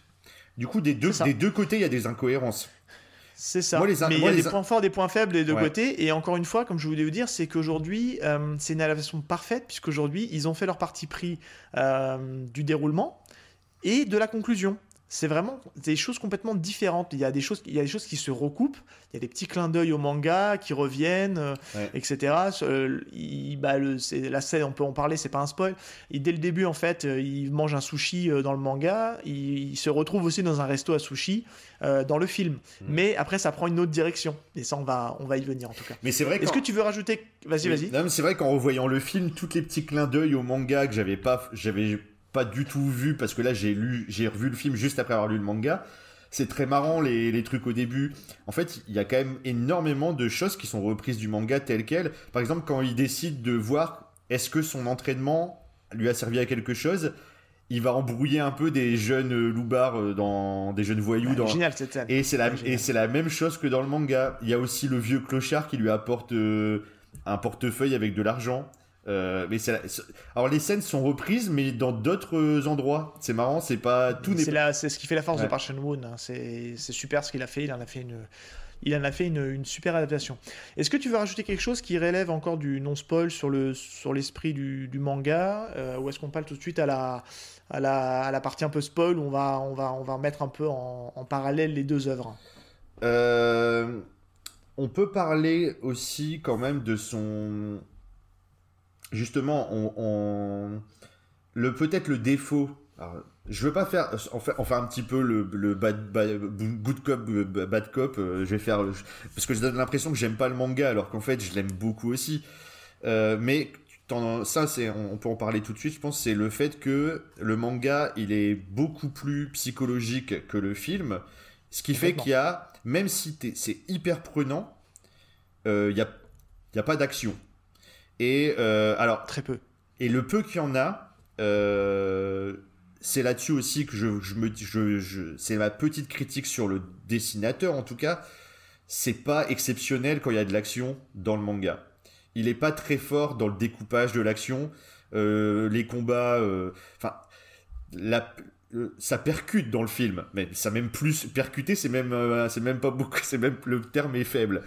c'est tellement puissant dans le film que évidemment que quand tu lis, quand tu, fais les deux médias les uns après les autres, euh, surtout quand le dessinateur, je trouve, n'est pas euh, fabuleux en termes de, de scènes d'action, que ça te paraît un petit peu fade. C'est pour ça que euh, c'est pour ça en fait que je reviens beaucoup là-dessus parce que j'ai eu cette façon de consommer qui m'a qui m'a vraiment mis en exergue beaucoup plus la fadeur, ça se dit la fadeur? euh, ouais, oui. La fadeur de, de, sa mise en scène de l'action. Par contre, je suis d'accord avec toi, en termes de mise en, mise en scène psychologique, des, des gros plans sur les personnages, le, euh, Goto, il est assez impassible, le personnage principal. C'est un personnage un peu... Euh, euh, euh, qui, qui, a pas de vraiment de, il a pas d'émotion beaucoup, je trouve sur ses. Il est assez passif, hein, je peux le dire. Hein. Il, est, il, est, passif, il subit beaucoup les choses. Il subit hein, beaucoup les choses, mais c'est un peu un, Ryan Gosling dans Drive. Tu vois, je trouve. il, il, a, il a un, ouais, il a un, La comparaison est bonne. Il est impassible. Et il y, a, il y a souvent les petits. et tu arrives quand même à ressentir, je trouve ça c'est très fort par contre, c'est un gros point positif, c'est que tu ressens ces émotions à travers des, des petits gestes, euh, ça peut être euh, il serre son poing, ou ça peut être euh, des gouttes, ou ça peut être des, petites modifications dans son regard. Et c'est là aussi que je me je dis que je je jette pas tout à la poubelle bien sûr du dessinateur. Il est très bon dans un certain dans, sur un certain point et moins sur l'action. Mais du coup les deux sont intéressants parce que on a complètement deux comme tu viens de le dire, on a on a deux façons totalement opposés de faire les choses pour la même œuvre. Donc en fait, c'est ça qui est génial, c'est que on a une adaptation qui a pris un parti pris différente et on peut aimer les deux, c'est pas un problème. C'est pour des raisons différentes. Et c'est vrai que ton regard est un peu vicié parce qu'en fait, moi j'avais un peu le même, euh, le même raisonnement que toi. J'avais pas vu le film, mais euh, comme beaucoup de gens, je connaissais la scène culte. Je l'avais jamais vu, mais je savais qu'il y avait un plan séquence avec le marteau. Et puis, euh, et, je me dis, il vient quand dans le manga? Et en fait, je l'ai pas vu. Et en fait, c'est au bout de, bah, au bout du deuxième ou troisième tome, je me dis voilà, non, ça viendra jamais en fait. Et, et je me suis dit mais en fait non, c'est pas le propos en fait. Je pense que N'y allez pas si vous attendez à avoir de l'action. C'est vraiment, on est vraiment sur du, sur un, sur un, combat de, un combat d'esprit, hein, clairement, parce que c'est, vous allez comprendre pourquoi je dis ça, mais il y a vraiment quelque chose au niveau de l'esprit, au niveau de l'intégrité de l'esprit. C'est, beaucoup en lien, c'est comme l'a dit Max, hein, comme tu l'as dit, hein, c'est, très psychologique. Et c'est pour ça euh, qu'on peut, le, rapprocher de Seven. Seven n'est pas un film d'action du tout. Et c'est le, le, même principe. Si vous vraiment, euh, si vous aimez Seven, vous aimerez le manga, ça c'est sûr. Parce qu'on est dans la manipulation d'un psychopathe, on peut le dire quand même, mhm. euh, qui va euh, tirer des ficelles et, des, et, faire, et s'amuser avec euh, son, sa victime, comme dans Seven.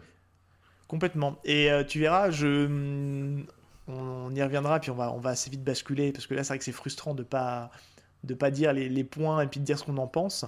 moi, je trouve que la conclusion euh, donne du crédit en fait au entre guillemets au psychopathe dans le film euh, là où euh, là où dans le manga pour le coup on est complètement du côté de Goto. Mais mais tu vas voir on, se le garde pour après. Ce qu'on peut vous recommander en tout cas c'est vraiment de voir les deux parce qu'on aime les deux pour des raisons différentes. Mhm. donc on rappelle de mémoire je crois que donc All Boy il est disponible aujourd'hui en SVOD vous le retrouvez sur Prime Video. C'est là-dessus que je l'ai vu euh, il est toujours encore disponible à l'heure où on enregistre. Je pense pas qu'il qu parte tout de suite. Donc allez le regarder. Il faut vous prévoir 2h20 et, c'est vraiment super. 2h. Et 2h. 2 heures, ouais, 2 heures. Et le manga donc qui était est réédité chez donc euh, chez Naban, euh, Naban Manga. Et vous pouvez aussi, donc ça pour la version papier, et vous pouvez aussi le retrouver parce que hum, Naban a fait un deal avec Manga.io. Vous pouvez le retrouver aussi en version numérique via un abonnement. Il faut payer un abonnement mensuel pour pouvoir lire, euh, lire du coup euh, All Boy sur Manga.io. Et donc il a été, et, il a été euh, réimprimé parce qu'il y a un moment il était plus trouvable. Donc là maintenant il est disponible. Super. All Boy est disponible, donc vous pouvez le commander chez votre libraire préféré. Et eh oui, il faut aller chez votre libraire préféré. Oui. C'est important. Soutenir les indépendants. Très important. Allez pas chez, euh, allez pas chez A, euh, A, A, Ah, je sais pas de qui tu parles. bon bah super. Eh ben écoute, on passe à la deuxième partie. On va, on va se faire un peu, on va se faire un peu kiffer. Et puis, euh, bon allez, c'est parti. Deuxième partie.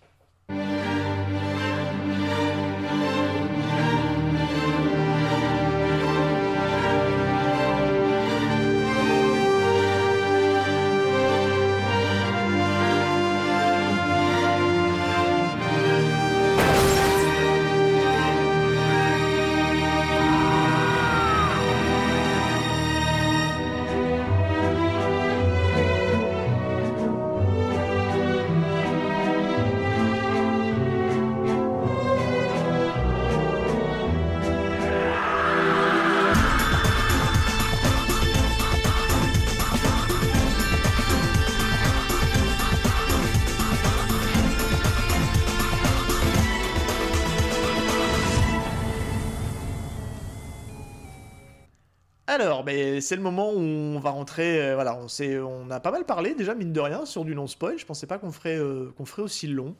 En même temps, quand on met deux pipelettes pro de la digression. Ah bah oui, c'est pas, c'est pas, pas, une surprise. C'est pas une surprise. Euh, bon, et eh ben oui, donc clairement, moi je te dis, euh, c'est tout frais puisque je l'ai, je l'ai revu donc comme toi euh, la veille du, enfin je l'ai vu pour la première fois la veille qu'on enregistre, et ça a été aussi une énorme claque. c'est un, un, super film. on peut toucher un mot rapidement du, bah, de la musique. Enfin, je trouve que ce qui fait aussi la force de All Boy, c'est, c'est ça, c'est son OST. Hein. c'est de la musique classique en fait. C'est des, des, morceaux assez connus de la musique classique. sauf, ça sauf un, sauf, assez grave. Il y a beaucoup de musique classique, mais il y a aussi un air principal qui revient régulièrement, qui est une composition du film et qui est marquante euh, et que moi j'écoute souvent. J'adore ce, thème. Le thème principal, il est extraordinaire et effectivement, il y a beaucoup de musique classique et c'est oui, c'est fou. Non ouais, il y a un super boulot au niveau du au niveau de la au niveau de la musique, euh, au niveau de la photo. Euh, bon, j'ai pas le nom, mais c'est une super photo. C'est une réalisation qui est inventive on peut le dire, hein, parce que il y a des parties pris de réalisation qui sont complètement maboules. on peut, on peut, on peut dire prodigieux même. Euh, moi, je, je, suis, dithyrambique parce que je suis. mais, euh, à l'époque, en tout cas, quand c'est sorti, 2003. Hein. Depuis, on a, depuis, le cinéma coréen, il a explosé. On a vu d'autres films. Euh, d'ailleurs, Bong Joon-ho euh, qui a explosé aussi depuis, euh, Parasite, etc., avec des réalisations exceptionnelles. Mais c'était la première fois que je voyais quelque chose comme ça, moi, aussi fou en termes de folie créatrice dans la réalisation. Je me suis pris, mais la claque. Je pense que ma cinéphilie a presque démarré avec All Boy. C'est vraiment à ce point-là, moi, l'amour que j'ai pour ce film. Avant ça, il y a eu un avant et un après All Boy pour moi. Parce que j'ai découvert ça quand j'avais euh, j'avais 19 ans, donc, euh, enfin 18-19 ans. Donc euh, je, je me suis dit, mais qu'est-ce que je viens de voir? C'est. C'était fou. Et on peut parler justement de, des scènes. Il y a plusieurs scènes cultes, dont cette scène dans le couloir, quand il revient dans, le, dans sa prison il retrouve l'endroit, donc qui est marrant, c'est aussi un étage 7,5. Euh, ça m'a rappelé, euh, je sais pas si tu te souviens de dans la peau de John Malkovich, il y avait un, délire comme ça avec un, demi-étage où il y avait un monde. Je l'ai pas vu. Ah, tu l'as pas à côté, tu l'as. Et eh ben, il y a aussi une histoire comme ça avec un demi-étage. Bon, bref, il arrive donc dans ce demi-étage et il y a une scène de baston. Mais je crois, en fait, d'anthologie au marteau. au marteau. Et surtout, c'est euh, pour moi la seule fois qu'un réalisateur a réussi à transcrire un jeu vidéo pour moi à l'écran. Complètement. C'est un, c'est un, un shoot them up. Et il y a le truc, il avance. C'est un, tu, non, c'est un, c'est pas, alors c'est pas, shoot them up, c'est plutôt euh, beat, C'est du beat them up, c'est du Street of Rage. c'est Street of Rage ou, ou les Final Fight de l'époque. Euh, c'est du 2D. Tu as pensé aussi. On peut le dire. Tu as pensé, mais complètement. Ouais, bah, clairement. C'est un plan séquence. Euh, on est dans un couloir. C'est filmé, c'est filmé sur un rail en fait. Hein, clairement, c'est la caméra qui suit le personnage principal sur un rail. Ça avance, ça recule. Et et il arrive en fait pour avoir des réponses du responsable de cet étage-là, et il tombe sur sa milice qui va euh, bah, défourailler. Et c'est d'ailleurs là, la première différence avec le manga, et je trouve que c'est là-dessus où le film a réussi très bien à exploiter ce truc. C'est que dans le manga, en fait, on t'explique, et on insiste beaucoup là-dessus, que euh, le personnage s'est entraîné, a fait des pompes, a regardé les matchs de boxe, a appris tous les arts martiaux à la télé. Il a fait ça pendant 10 ans. On a même un plan à un moment donné où dans le manga, il se déshabille, on le voit il est quand même plutôt bien foutu, hein, il est stock, il est musclé et compagnie, et à aucun moment dans le manga, ce n'est exploité. Sauf, et ça, même, sans faire la... sauf la petite, euh, le petit combat contre les voyous dans la rue. Ouais, mais, mais, c'est, ça va vite. Hein. Mais c'est limite. Il met un coup, il met un high kick dans la tête d'un des personnages et puis c'est terminé. Et ça, je trouve que pour le coup, tu vois, sans avoir vu le film, ça m'a manqué parce que je trouvais que c'était dommage d'avoir insisté là-dessus. Alors, est-ce qu'il y a eu un. Des fois, si on sait, dans les productions, dans l'écriture d'un manga, ça peut changer un peu de, de chemin en cours de route. Tu sais, s'il y a un, un, éditeur qui lui dit Ah non, non, il faudrait peut-être plus que tu prennes cette voie-là. Et puis, en fait, le plot de départ est assez vite court-circuité. Mais là, pour le coup, je pense que ça a dû retenir l'attention de Park Chan-wook parce qu'il a dû se dire Attends, mais il l'exploite pas. Ah je vais l'exploiter, moi et il nous a fait ce putain de plan séquence quoi. Alors un plan séquence pour ceux qui ne savent pas ce que c'est, on va quand même l'expliquer deux secondes. Un plan séquence, c'est il n'y a pas de cut. C'est vraiment en une seule et même prise le combat et ça dure 5 minutes. 4 minutes. Ouais. 5 minutes, ouais. Et c'est euh, incroyable. et c'est la folie totale. Il y a des coups qui ont été portés, hein, c'est sûr. Quand tu vois le truc, il y en a qui en a vraiment pris des coups dans la tronche. Hein, mais c'est c'est dingue. C'est, euh, euh, j'ai des moi j'ai, des frissons. Alors euh, juste j'ai des frissons. Tu vois, j'ai des cette scène là, c'est une des plus grandes scènes de l'histoire du cinéma. Bon, je voilà le mec qui exagère tout ça, mais c'est pas grave. Moi, c'est. Non, non, mais tu peux le dire. Tu peux le dire. Et elle se conclut, je trouve, d'une manière, d'une manière assez brillante, puisqu'en fait, il, il, finit avec un couteau dans le dos. Donc, il termine le combat avec un couteau dans le dos. Il se frite, il, il désingue littéralement tout le monde. Et à des moments, il se retrouve quand même en position de difficulté parce qu'il a tout le monde qui est sur lui. Il se relève, il te les dégage. Hein, tu sens que le mec, il est, voilà, il, est charpenté. Et j'adore cette scène-là parce que la seule cut du, du film, c'est donc on, se, on repasse en vue euh, presque subjective. On passe, la caméra passe derrière lui. Et on le voit regarder dans le couloir. Et tout le monde est à terre en mode en train, de, en train de ramasser. Il se retourne. L'ascenseur s'ouvre et là, tu as à nouveau une nouvelle salve d'ennemis. Oui. Tu te dis, oh putain, comment ça va se passer? Et en fait, cut. La cut d'après, l'ascenseur s'ouvre et t'as tous les mecs qui ont ramassé. tu sais pas ce qui s'est passé, mais il leur a mis la misère alors que tu te dis putain il va pas, il va prendre cher et en fait non, ils les ont tous défoncés, ils sont tous par terre en train de ramasser. C'est génial. Et après là il, là, il ressort, il marche, il retire le poignard de Sodo puis il balance par terre puis hop ça finit avec le euh, caméra euh, euh, vue sur le poignard au sol et hop après on passe à la suite. Et c'est c'est de la folie. Non, mais c'est dingue. C'est vrai que ça, c'est. Pour moi, c'est. Euh, alors, ce qui est bien, c'est quand même, je trouve, dans la, dans la structure de narration entre le film et le manga, ça suit à peu près. Il y a des grands événements qui, qui reviennent, puisque après ce passage-là, euh, il va prendre contact avec son ami d'enfance. Ouais. C'est ça qui va commencer à le mettre un petit peu sur la, sur la, piste, euh, sur la piste. Et c'est là où il y a une première différence, en fait, c'est sur euh, la gestion de l'ami d'enfance. L'ami d'enfance, dans le manga, va vraiment rester jusqu'à la fin. Parce que c'est cette personne-là qui est le lien avec bah, ce qui s'est passé dans le passé. Et surtout, et surtout cet ami d'enfance amène un lieu euh, récurrent du manga, c'est le, le, bar. Dans le manga. Le bar. Le bar qui est à la limite clandestin. Ouais. Un peu. C'est pas. Je sens que c'est un peu le, le bar que, que, que, les initiés connaissent. Qui est très sympa d'ailleurs. J'aime beaucoup le bar dans le manga. Et c'est dommage. Bah, après, il, il fallait qu'il coupe des choses. Il pouvait pas tout garder.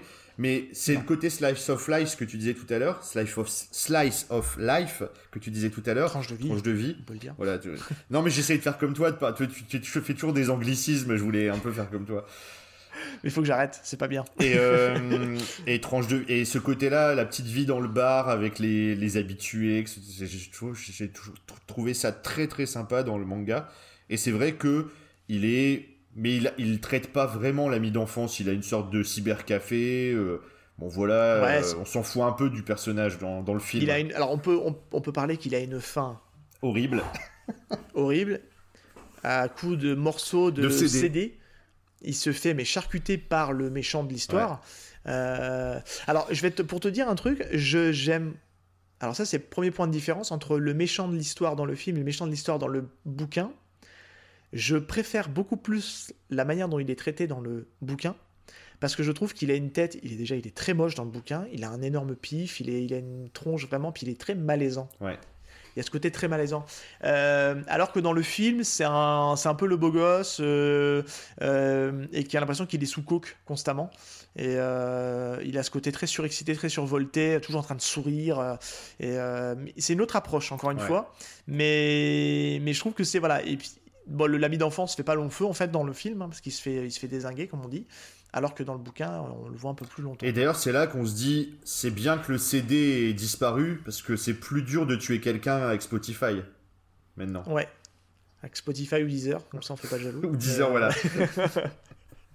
mais euh, non non mais ça bah, la scène elle est elle est assez fou quand même euh, dans le cybercafé là où il, le désingue puisqu'en fait euh, on commence à comprendre un peu ce qui s'est passé puisqu'on peut le dire là où dans le manga c'est très très très très très long avant qu'on commence à avoir des bribes, mais quand je dis des bribes, c'est littéralement ça, hein.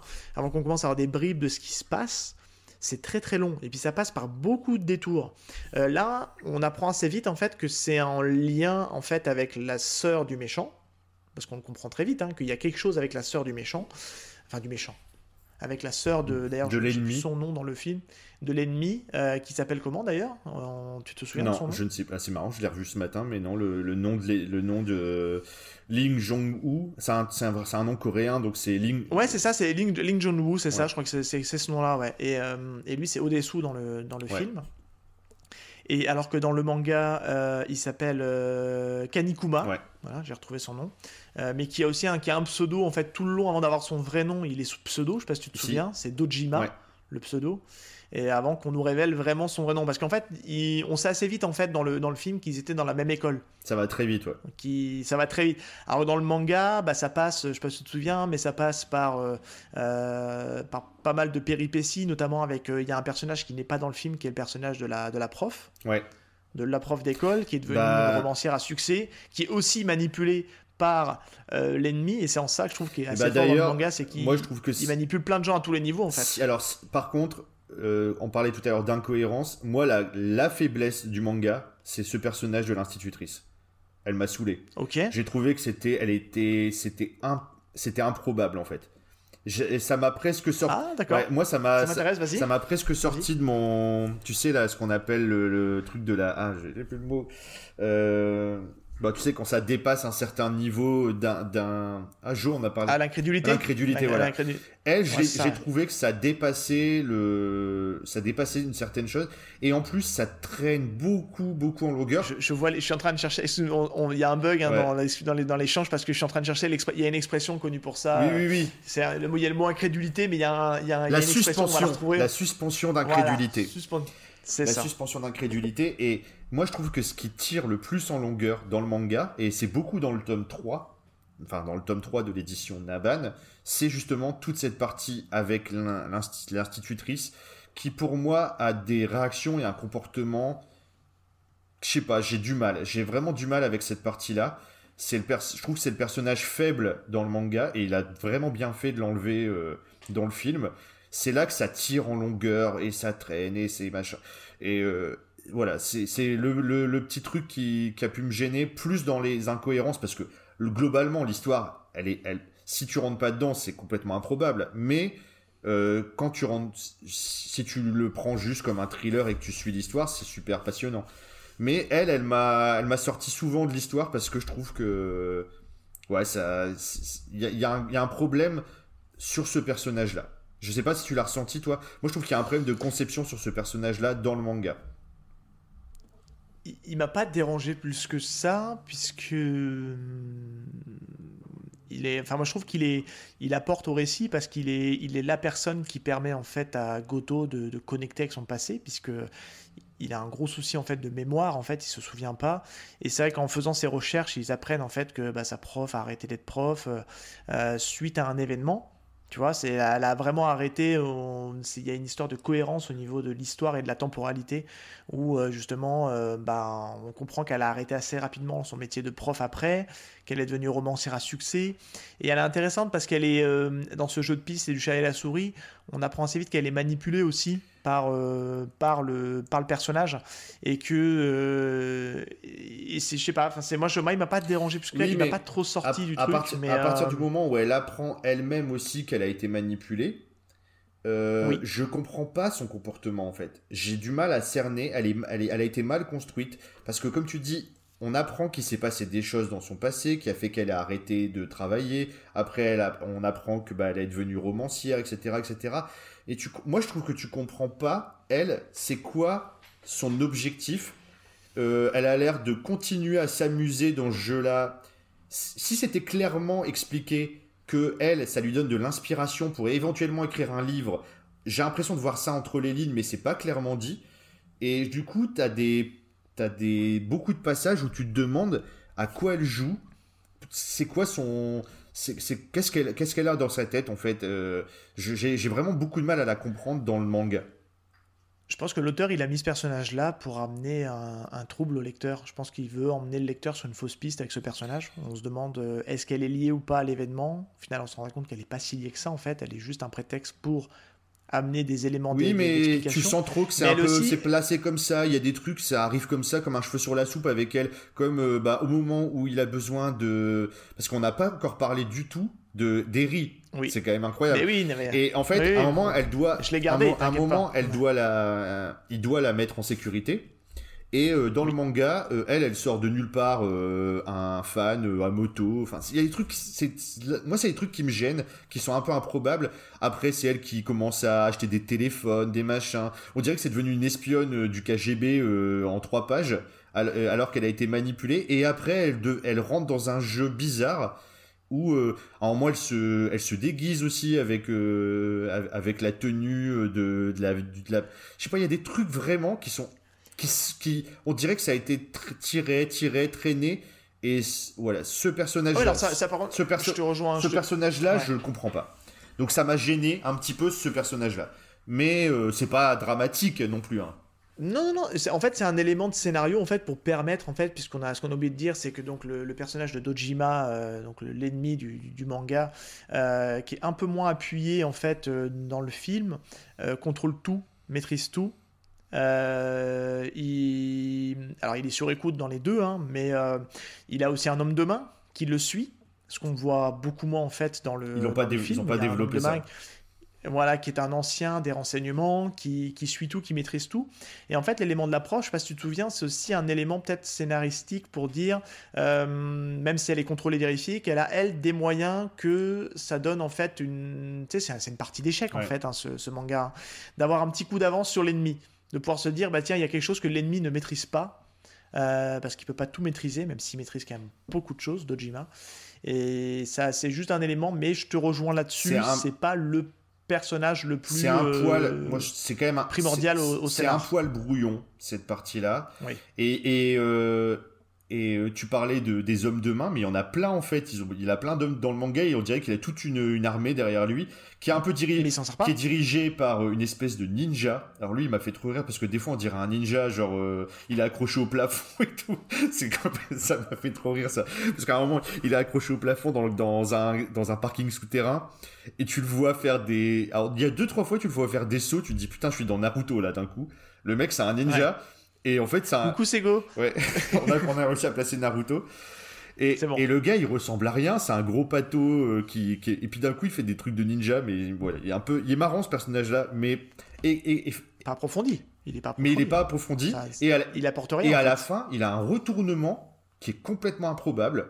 On ne comprend pas du tout pourquoi d'un coup il retourne sa veste.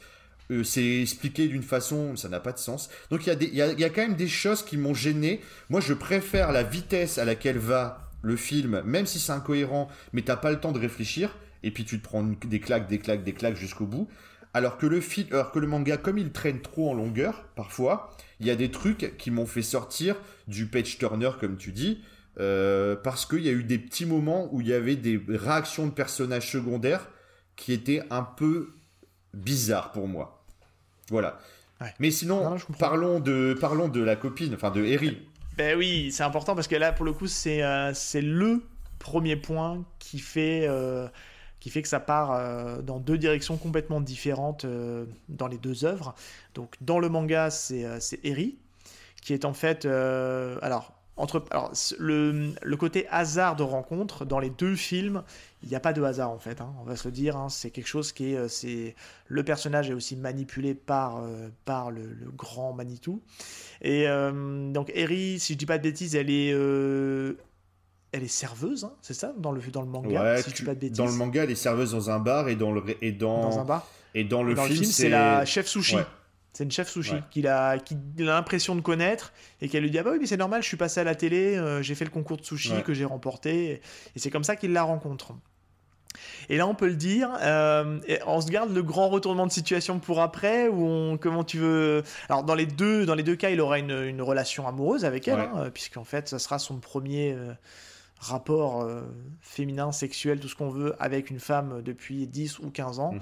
Dans les deux cas, ça. Dans les deux cas, elles sont un peu perchées, les deux, un peu dans la dans l'état d'esprit. J'ai l'impression qu'elles sont complètement. elles sont lunaires, on peut le dire, hein, elles sont un peu lunaires. Et, euh, mais c'est des personnages dans les deux cas qui sont assez intéressants. Euh, mais un peu dans le manga, un poil, pour un poil clichouille quand même. Ouais, dans les deux cas, hein, ils sont clichés. Hein, Et euh, qui pour le coup a un vrai impact dans le film, puisque c'est le retournement du film, et dans le manga qui est plus le love interest qui est là pour euh, un peu ralentir la progression de, du personnage euh, vers dans, le, dans, le dans le manga, ça fait plus la princesse à protéger au fur et à mesure, on la déplace, on la met de château en château. Dans le film, c'est plus puissant.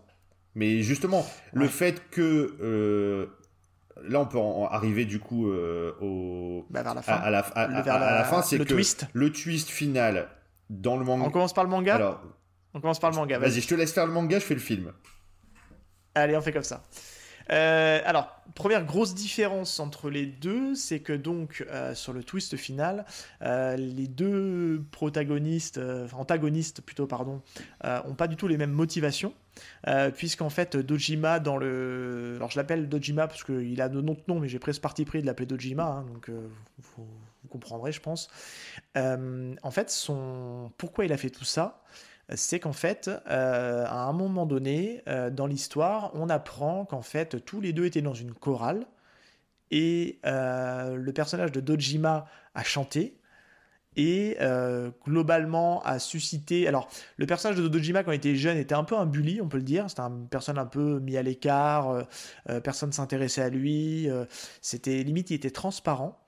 Et, et c'est ce qui, comme lui l'explique, c'est ce qui a forgé son caractère et ce qui fait qu'aujourd'hui il est arrivé là où il en est arrivé, puisqu'en fait c'est ça qui lui a créé cette carapace et cette, le fait d'être quelqu'un de de très euh, froid et de très. Euh, c'est un tueur en affaires, hein, on peut le dire. C'est pour ça que ce mec-là est extrêmement riche. On est de le dire. Hein. dans les deux cas, ce sont des personnages ultra puissants au niveau argent et au niveau thune. Ce qui explique, ce qui, ce qui explique aussi toute le. Pourquoi il y a tout ça? Pourquoi il y a tout bah ça? Parce qu'il faut qu'il ait. pour avoir. Euh, déjà pour pouvoir l'enfermer euh, pendant des années, il a dû payer euh, une fortune. Alors c'est en c'est en won, en millions de yens, ouais, en won, et en yen d'un côté et en won de l'autre, parce que c'est japonais et coréen. Et euh, et aussi bah, pour pouvoir avoir aussi toute l'infrastructure, les hommes de main, etc. Bah il est très très très riche. Il fait ce qu'il veut en fait. Il a atteint un niveau de fortune. Ils expliquent ça c'est bien expliqué, plus mieux expliqué d'ailleurs dans, dans le manga parce qu'ils ont plus le temps avec l'histoire de la bulle économique au Japon. Il a réussi à revendre toutes ses actions avant et, euh, et, en fait, il est devenu ultra riche, euh, contrairement à beaucoup de gens qui, sont, qui sont effondrés euh, financièrement. Dans le film, on ne sait pas trop en fait pourquoi il est riche. Ça va beaucoup plus vite. Ouais, mais éventuellement c'est pas dérangeant pour l'histoire. Ouais. on s'en fout un peu. Et, dans le manga, en fait, ce que reproche en fait, et c'est là où il y a un côté très puéril en fait, c'est un personnage qui est, qui, est, très mature dans, les, dans le business, mais dans la réaction, il a un côté hyper puéril puisqu'en fait, il reproche à Goto euh, d'avoir pleuré. Sur le moment en fait où il a, euh, ça vous paraît euh, très surprenant ce que je vous dis, mais quand, quand Dojima a chanté, en fait Goto a été ému et a pleuré. Et en fait, ce que lui reproche en fait Dojima, c'est pas parce qu'il l'a pris comme de la moquerie, c'est qu'en fait il reproche à Goto de l'avoir affaibli. il a percé, il a, objectif. Il a percé sa carapace à ce moment-là. C'est la seule personne au monde qui lui avait donné de l'intérêt et de l'empathie, ça l'a affaibli. L'empathie, c'est un mot. Ouais, c'est ça, ça l'a affaibli et ça l'a empêché d'être encore plus puissant qu'il aurait voulu être puissant, même s'il est déjà ultra puissant. Et, euh, et, ça se conclut en fait que euh, bah, il n'y a pas de grand affrontement à la fin, puisque la scène finale c'est je t'attends dans mes quartiers euh, particuliers, je te laisse faire ce que tu as envie de faire autour de toi et découvrir enfin la, la vérité. Et au moment de la grande révélation finale, bah, il finit par se suicider devant lui parce que c'était ce qu'il s'était engagé à faire. Mais il, finit quand même par se suicider, mettre fin à sa vie. Et, euh, et, on est un peu sur le cul en fait quand on lit le manga parce qu'on se dit waouh, c'est tout ce schmilblick pour arriver à ça. ça et ça c'est peut-être ouais, c'est quand même c'est peut-être le petit bémol, mais en fait c'est un manga qui demande un peu de digestion, de digérer pardon plutôt, et de, de repenser un peu à tout ce cheminement et en se disant mais non en fait si ça tient la route en fait. Parce que moi j'ai pris le temps en fait de, de, me poser 5 minutes et de me dire qu'est-ce que je viens de voir? Parce que c'est clairement ça en fait. Ça nous laisse sur le cul. C'est qu'est-ce que je viens de lire quoi. Parce que c'est assez fou quand même d'en arriver à cette euh, conclusion là qui paraît vachement euh, puéril quoi. Et, et, en fait en y réfléchissant on se dit bah non le mec en fait il a il a généré une frustration d'enfance qui a grossi grossi grossi grossi et qui est devenu incontrôlable pour lui et qu'il en a fait des choses complètement mm. démesurées et pas cohérentes, quoi. Et euh, ouais, vas-y. La raison paraît euh, vraiment illusoire et euh, anecdotique, mais quand tu le lis au début, tu dis mais c'est vraiment ridicule tout ça pour ça. Et effectivement, après, quand tu réfléchis, c'est beaucoup plus profond et c'est très, c'est psychanalytique presque. Tu sens que le personnage, en fait, il est arrivé à un certain niveau, au sommet de ce qu'il pouvait atteindre dans sa vie, et après, il avait plus de raison de vivre. La seule raison qu'il avait encore de vivre, l'ennemi d'Ojima, c'est euh, de euh, d'en vouloir à la personne qui l'a empêché d'aller encore plus haut. Et en fait. Mais est-ce qu'on pourrait pas dire, est-ce qu'on pourrait pas dire qu'il y a une une jalousie, une sorte de non ouais, une sorte de jalousie, mais surtout une sorte de il n'y a pas un peu de sentiment là-dedans J'ai senti un peu comme une relation un peu euh, un peu amoureuse, tu vois. On peut se dire qu'en fait il a il a des sentiments pour lui. C'est pour ça qu'il fait il fait une fixette en fait sur lui. Dans, les deux cas, en fait, le personnage fait une fixette hein, sur euh, sur le sur le protagoniste. Hein. Ouais. Et euh, dans le manga, ouais, il y a cet aspect-là. C'est d'ailleurs plus plus ou moins évoqué à deux trois moments. Euh, il y a une sorte de frustration aussi euh, d'un amour homosexuel envers, envers le personnage. Refoulé. Refoulé. Et donc il y a un mélange de ça, de, de, de frustration, d'amour, de haine, etc., qui sont beaucoup plus fins que ce qu'on pourrait croire au tout début avec enfin, le côté anecdotique de, de, ce qui est, euh, de ce qui est dit à la toute fin. Alors je voulais te poser une question, c'est qu'il y a les deux, trois dernières pages, qu'est-ce que tu en as pensé? Est-ce que tu... Parce qu'en fait, juste après cette fin où euh, il se suicide, Dojima, il y a, l'épilogue. où on a, euh, il vit avec, avec Eri, et ils reçoivent en fait un cadeau par la poste, un paquet, D'ailleurs, ça, ça, il y a beaucoup de cadeaux dans le film, beaucoup moins dans, dans le manga. Donc, et dans ce paquet, il y a euh, une, une boîte à musique avec euh, la, fameuse musique qu'ils ont chantée lors de la, scène de la chorale. Et en fait, on a euh, une image où on voit Eri se jeter de l'immeuble. Déjà, quand ils mettent la musique, on voit dans ses yeux comme si qu'elle était hypnotisée, comme si ça avait déclenché un truc hypnotique. Et on voit ça. Après, on voit que lui, il se réveille en panique dans son lit. Il regarde à côté, il y a Eric qui est là. Et après, lui, il monte sur le toit. Et ça s'arrête là. Et on a l'impression aussi que lui, par contre, il a les yeux hypnotisés. Donc on ne sait plus, est-ce que finalement il y a eu un impact sur lui, sur elle? Est-ce qu'il monte sur le toit parce que c'est lui finalement qui va peut-être sauter? Tu vois ce que je veux dire? Je sais pas, moi, comment tu l'as pris toi, cette toute fin? Alors, en fait, c'est pareil, je pense qu'il faut la mettre en, elle mettre en parallèle aussi avec tout le côté, euh, parce qu'il y a aussi beaucoup d'hypnose en fait dans le, pareil, on n'en a pas parlé, mais c'est un point dans le film qui revient souvent. Il y a, mais ça va nous, ça va nous justifier l'explication du, du, twist du film.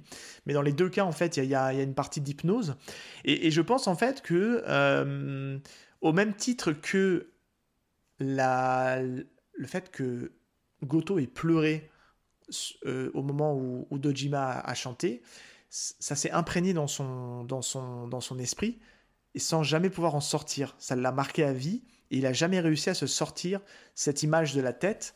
Et c'est limite, ouais, c'était c'était marqué, imprégné, imprimé à vif dans son, dans son cerveau. Et en fait, euh, ça lui a éprouvé énormément de souffrance, il le dit, hein, que ça lui a, c'était une honte pour lui, ça l'a, ça l'a marqué toute sa vie. Et je pense qu'il essaye par ce chemin psychologique qu'on a dans tout le manga, euh, par le biais de l'hypnose et tout ça, aussi de, pareil, de l'imprégner. Alors déjà de le psychologiquement de, le diminuer en l'enfermant pendant 10 ans dans cette prison, et puis après de continuer ce schéma de pervers pendant tout le manga, jusqu'à la fin, toute fin, où, ben pareil, il y a cette histoire de musique où ben, je suis plus là, mais par contre, mec, moi pendant des années, je t'ai gardé à vie dans mon cerveau, tu ne m'oublieras jamais. Et c'est un peu cette, de cette manière-là, en fait, qui conclut, parce qu'il y aura toujours cette présence très menaçante, très toxique, parce que c'est une relation toxique, on peut le dire. Hein, c'est... Et, je, pense qu'aujourd'hui, ben, même s'il s'est suicidé, il sera toujours présent, il n'arrivera jamais, il sera jamais complètement libre. Donc toi, tu l'as pas pris comme un dernier coup fourré, avec euh, il y a un dernier truc hypnotique qui va leur déclencher euh, un suicide euh, euh, suite à suite à avoir entendu parce qu'il y a tu vois il y, a quand même des plans sur leurs yeux où ils sont héris d'abord et après lui où ils ont les yeux un peu comme hypnotisés au moment où ils entendent la musique je sais pas si. C'est ça. Alors moi je, moi en fait comme tout le film, il y a pas, oui je, me souviens très bien de cette page. Je, l'ai, je l'ai aussi ah. sous les sous les yeux.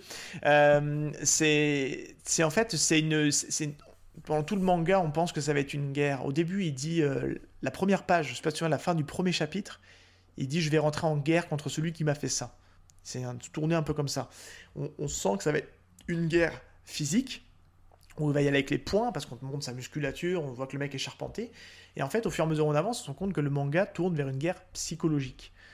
Parce qu'aujourd'hui, bah, le personnage de Dojima, a été vachement marqué et a été euh, très impacté par, ce qu'a fait, ce qu'a fait justement euh, Goto étant plus jeune. Et je pense que quand on, termine le manga par cette guerre n'est toujours pas terminée, c'est que même mort, il aura un impact psychologique sur sa vie future et qui va être toujours présent, ça va être toujours menaçant et que euh, bah, il veut il veut, il veut qu'il se sente coupable en fait. Il veut qu'il y ait un, un sentiment de culpabilité et que ça soit malaisant. Et, c'est, et là, pour le coup, c'est là où je trouve que, et on y reviendra, je trouve que le méchant, c'est vraiment une saloperie, quoi. Vraiment. Dans le manga. C'est vraiment une saloperie. Dans le manga, c'est vraiment une saloperie, c'est vraiment un taré, c'est un pervers narcissique qui s'en est pris à pas la bonne personne. Et on a de l'empathie pour Gojo. Et là où dans le film, ça te laisse pas ce même, cette même sensation-là, quoi. Alors juste pour finir, je rebondis une dernière fois sur, le, sur la partie euh, manga. Euh, du coup, autant euh, sur le Dojima, on, je trouve que l'aspect psychologique est assez plus fin que l'anecdote, que le, côté anecdotique de ce qui s'est passé. On comprend, on, on, arrive à comprendre psychologiquement, bon le gars c'est un taré, mais comment il en arrivait à ça? Par contre, de l'autre côté, je ne comprends, j'ai du mal à vraiment rentrer dans la psychologie de Goto. Qu'est-ce que lui, par contre, a vraiment été à ce point-là perturbant d'avoir été touché et d'avoir juste pleuré? C'est vraiment anecdotique dans, de son côté. Et, par contre, on a l'impression que ça a aussi eu un impact sur sa vie parce qu'il a dit qu'il avait volontairement été vers une vie plan-plan avec euh, machin et qu'il n'était pas heureux. Mais pourquoi cet acte-là d'avoir été... Euh, parce que c'était quelqu'un qui avait l'air d'être chaleureux, gentil, et, euh, et donc qu'est-ce qui l'a traumatisé lui? J'ai du mal à comprendre ça. Peut-être que toi, tu vas, tu vas pouvoir m'éclairer. Qu'est-ce qui l'a traumatisé lui dans le... Mais il n'y a rien qui l'a traumatisé lui. En fait, il est, il y a rien qui, comme il le dit même dans le manga, euh, c'est, il comprend pas pourquoi. Ce qu'il a fait étant plus jeune, en fait, il a fait quelque chose d'insignifiant pour lui, mais qui a eu un impact pour quelqu'un d'autre. Et c'est quelqu'un, pour le coup, qui est tombé au mauvais endroit au mauvais moment, quoi, qui est tombé sur la personne complètement tarée. et il, est passif dans tout le manga, et clairement parce qu'il comprend pas. il comprend pas, et jusqu'au bout, il comprend pas, et ouais. Donc ouais, c'est vrai, c'est peut-être plus, c'est plus ça. C'est qu'en vrai, lui... c'est pour le coup, c'est vraiment orienté sur un personnage euh, qui est complètement passif, et c'est ça. Et du coup, je vais te lancer la main sur le sur le twist final euh, dans le film. C'est ça que je pense qu'il a peut-être éventuellement dû déranger Park Chan Woon en partant sur, une, sur un impact dans la jeunesse beaucoup plus bah, importante parce que là le, pour le coup le personnage dans le film a clairement fait quelque chose qui a soulevé un problème qui a généré cette conséquence et du coup je te laisse en parler alors euh, par rapport au film, déjà juste avant, on va recontextualiser dans quel cadre a été fait All Boy. C'est très important. Par Chun Wook, en fait, il a fait ce qu'on appelle la trilogie de la vengeance. Il a fait trois films. Euh, donc le premier qu'il a fait avant All Boy, c'était Sympathy for Mr. Vengeance. Il a fait All mhm. Boy ensuite, et ensuite Lady Vengeance. C'est trois films complètement différents, mais qui est, qui est sur la thématique de la vengeance. Donc ça, c'est primordial, c'est que je pense que il a vu à travers All Boys qu'il pouvait en faire pour l'utiliser dans, dans sa propre thématique. Et c'est beaucoup plus puissant euh, sur cet aspect, la vengeance, que dans le manga.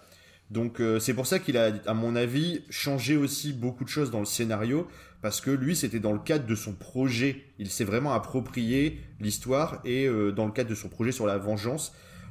Autant dans le manga, on a l'impression que Gojo, il veut surtout découvrir parce qu'il se dit mais qu'est-ce que j'ai fait? C'est plus comprendre alors que dans le, dans le film, c'est plus se venger.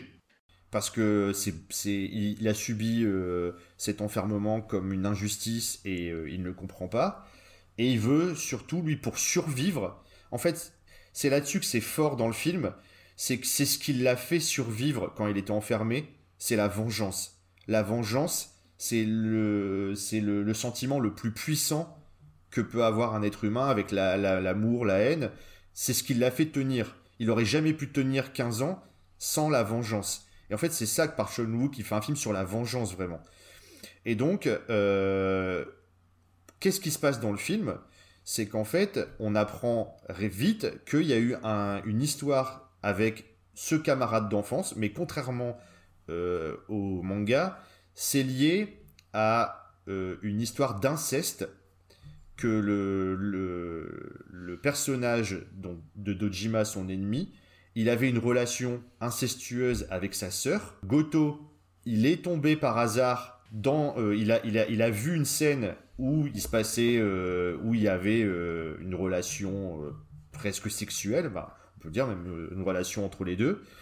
Et il a parlé à un de ses amis et en faisant ça, il a déclenché la rumeur qui est allée jusqu'au suicide de la sœur de son ennemi.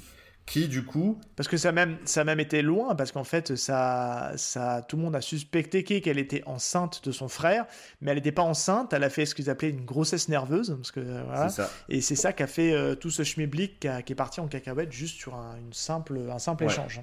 et en fait lui euh, bah sa, sa sœur on pense qu'elle s'est suicidée.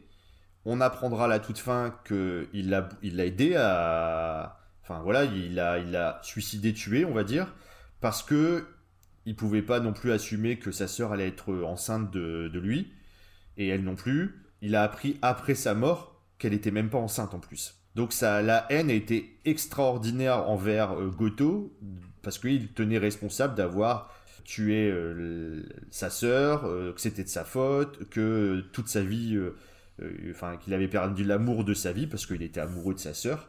Une relation très très très bizarre, mais en tout cas, ça montre aussi le, dans le film le côté psychopathe aussi du personnage. Puis la motivation, la motivation pour le coup, une vraie, une vraie motivation de une faire motivation payer, plus forte et plus directe et plus compréhensible dans un film, c'est plus percutant. Et euh, il y a la scène de fin quand il le, il le, laisse en fait comme dans le manga une semaine à peu près pour découvrir ce qui a pu se passer. Il se retrouve dans le penthouse euh, à la toute fin comme dans le manga et là, il y a une révélation où il apprend que bah, il lui fait ouvrir un, paquet cadeau. Toujours un peu à la Seven, hein, tu vois, on pense toujours avec les paquets cadeaux. Ah, le paquet cadeau, c'est Seven. Hein, le paquet cadeau, il voit le, un livre de photos. Et euh, on n'a pas dit, c'est que le personnage dans, dans le film, il a une fille. Il avait une femme et une fille, donc sa femme qui est morte, et une fille euh, qui avait essayé de reprendre contact avec, avec elle au tout début quand il a été libéré, mais comme euh, bah, il, avait, il pensait qu'elle était partie à l'étranger. Et euh, ah Oui, il, il, prend, il pense qu'elle a été adoptée par des Suédois et qu'elle a pris un nom suédois et elle est plus, en, elle est plus, elle est plus à Séoul.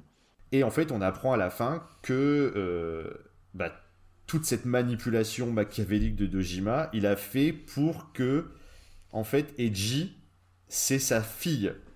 Et donc, il couchait avec sa fille. Et là, il pète un plomb, mais complètement. Elle s'appelle Mido d'ailleurs dans le film, pour le coup. Et en fait, il se rend compte que le personnage avec qui il est, euh, la femme avec qui il est depuis le début, depuis sa sortie, il est amoureux, en plus, c'est sa fille. Et là, il pète un plomb. Euh, il y a une scène de fou à la fin où il, il, il, se, met comme un chien pratiquement au pied de, de son ennemi pour s'excuser de ce qu'il a fait, etc., etc. Il se coupe la langue. Enfin, c'est ultra excessif et gore, mais magnifique en même temps au niveau de la puissance euh, émotionnelle du truc. Et en fait, ça finit comme ça. Et il y a un, twist de toute fin où euh, ils vont revoir la personne qui avait hypnotisé au départ, euh, que, l'ennemi d'Ojima avait utilisé pour lui faire oublier ça. parce qu'il ne peut pas vivre en sachant ça. Donc ça finit sur un truc où on se dit, ils vont peut-être finalement avoir une relation sans le savoir. Et euh, c'est un peu bah oui. parce qu'elle lui dit. Bah c'est ça. Et euh, bon, c'est le côté, euh, c'est le côté un peu politiquement non correct des films coréens, mais là, ça va jusqu'au bout du truc. Mais le dernier plan, je sais pas si tu l'as relevé, moi, le dernier plan m'a particulièrement marqué. avant de te donner mon avis justement sur cette conclusion, il est à la, je sais pas si tu vois, il y a un moment donné, il, il, prend du coup Mido dans ses bras et donc du coup, alors ça fait écho à la discussion que, bah, que Dojima a avec lui juste avant que Dojima. Alors, il finit aussi par se suicider dans le film, hein, il se met une balle dans la tête aussi. Euh, et il lui dit, à un moment donné, je sais pas si tu avais relevé cette phrase-là, il lui dit Oui, mais tu aurais pu quand même nous laisser vivre notre amour. Même si on était frères et sœurs, tu aurais pu quand même nous laisser vivre notre amour sans le révéler à quelqu'un. Tu vois, il lui dit ça. Et en fait, finalement, c'est ce que fera finalement derrière euh, Odessou. Mm. Euh, donc le personnage de Goto, euh, Goto de, de Park Chan-wook. Ouais. Et, et à la fin, tu as un gros plan sur son visage où sourire crispé. Tu vois, il est, tu sais pas trop il a, il, et il a le même sourire au début, un peu un sourire de de, folie, de folie, un sourire de folie à la Joker, tu vois. Et c'est là où moi je trouve que hum, j'ai beaucoup aimé le twist de, de, de, de manipuler, d'hypnotiser au-dessous pour bah, finalement le faire coucher avec sa sœur, avec sa fille, pardon, pour justement bah, se venger de, ce qu'il a fait. Ça a vraiment un, impact très fort. Ça m'a presque sorti du film, par contre, la fin où, où il part en cacahuète, il fait le clébard, il finit par se couper la langue. J'ai trouvé que ça allait beaucoup trop loin. Et moi, cette scène-là m'a un peu sorti ah du film à la fin, même si j'ai adoré le film. J'ai adoré euh, même, même le combat contre, contre on n'en a pas parlé, mais l'homme de main de, de, donc de Dojima, parce que le nom ne nous revient pas décidément, on va retrouver son nom quand même, c'était Lee Woo-jun, c'est ça que le nom du, personnage, qui a l'air super pété, qui, qui, qui est quasiment Enfin, il parle pas en fait dans le, dans le, dans le film. Il est là pour entre guillemets assurer la sécurité du, de Dojima et qui en fait à la fin il se bat contre lui, il n'arrive pas à l'avoir parce qu'il est trop fort pour lui et c'est euh, bah, c'est comment il s'appelle, c'est le, méchant qui lui met une balle parce qu'il veut pas, il a pas fini son son son, plan en fait. Il allait euh, parce que en fait il perd les pédales en fait son homme de marbre. Il allait, il, allait, il allait, le tuer, il voulait pas que il voulait, il voulait finir son plan avant que l'autre il, s'en débarrasse. Je peux comprendre que ça t'est sorti du film parce que c'est le côté excessif des films coréens où ça va très très très très loin dans le what the fuck. Toute la montée émotionnelle du film, elle est son paroxysme là. Moi, je suis bouleversé à ce moment-là. Et on ne peut pas parler du film parce qu'il y a un truc qu'on n'a pas encore parlé, sans parler de l'acteur. Mais ah, quel acteur Et on l'a vu dans beaucoup de films. C'est un des acteurs coréens les plus connus. C'est euh, Cho Myun-sink, je crois. Et on l'a vu dans beaucoup de films. De... Il a joué aussi chez Bong Joon. Cho Min-sink. Et c'est un acteur. Lui, là, c'est vraiment le. Tu vois, c'est le plus grand acteur coréen. Il est... C'est une star là-bas. C'est un acteur monumental. Il a, fait un... il a fait un grand film aussi. Tu as oublié de citer le grand film dans lequel il a joué. Et je pense que pour le coup, euh, ça l'a révélé. Parce que à côté, je pense que Old Boy, euh, c'est du caca. Il a fait Lucie. tu m'as fait peur. non, non, non. Auditeur, c'est une vanne. C'est une vanne. Je plaisante. Non, non, Lucie, non, non, bref. Désolé. T'es es sûr qu'il a joué avec Boon Joon-woo Parce que je suis en train de, regarder bah, Il me semble qu'il a euh, fait un film avec Boon Joon-woo. Pour moi, c'est un des acteurs fétiches de Park Chan-woo, parce qu'il n'en a, pas fait qu'un seul avec Park Chan-woo. Mais, ah, je me trompe euh, peut-être. Mais je me trompe peut-être. non. Alors tu confonds avec l'autre acteur de Bo qui lui est dans beaucoup de ses films. En fait, c'est euh, deux... qui joue qui joue dans Parasite, qui joue dans Memories of Murder et compagnie. Ah, en fait, ouais, je confonds, je confonds, je confonds, ouais. Mais ces deux acteurs-là, c'est des grands acteurs euh, coréens, et moi je trouve qu'il fait une performance dans ce film physique même en dehors de sa qualité de jeu. Parce que tu l'as dit au début il est tout grassouillé. Et à un moment comment il est euh, il a dû faire du euh, il a dû s'entraîner hein, parce que entre la scène du début quand il est grassouillé dans le commissariat et puis après quand on le voit qu'il est bien qu'il est qu'il est apprêté tout ça qu'il a maigri il a, et puis il a pris du muscle. Et il a une performance physique et une puissance de jeu moi, c'est ce qui me fait toujours halluciner chez les Coréens aussi, c'est qu'ils ont un jeu tellement différent du nôtre, mais excessif, mais tellement puissant. Parce que je trouve que la fille, elle est hyper touchante, même si elle est cliché.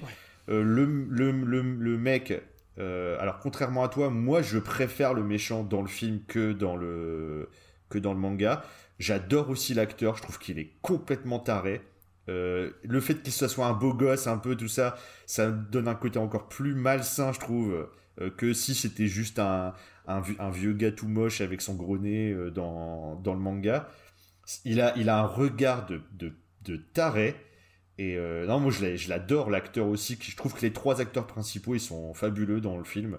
Ah non, mais ils sont bons, ils sont très bons. Et je trouve qu'il y a, je trouve que dans le cinéma coréen, il y a, il y a quelque chose que je trouve qu'on, si on peut le comparer au cinéma japonais, qui des fois est énormément dans le surjeu. Tu vois, enfin c'est pour des films de la même époque, tu vois, que j'ai, que j'ai pu voir, j'ai pas de nom précis à te donner, mais je trouve que le, cinéma japonais, il y a, y, y a, des fois, on est beaucoup dans le surjeu.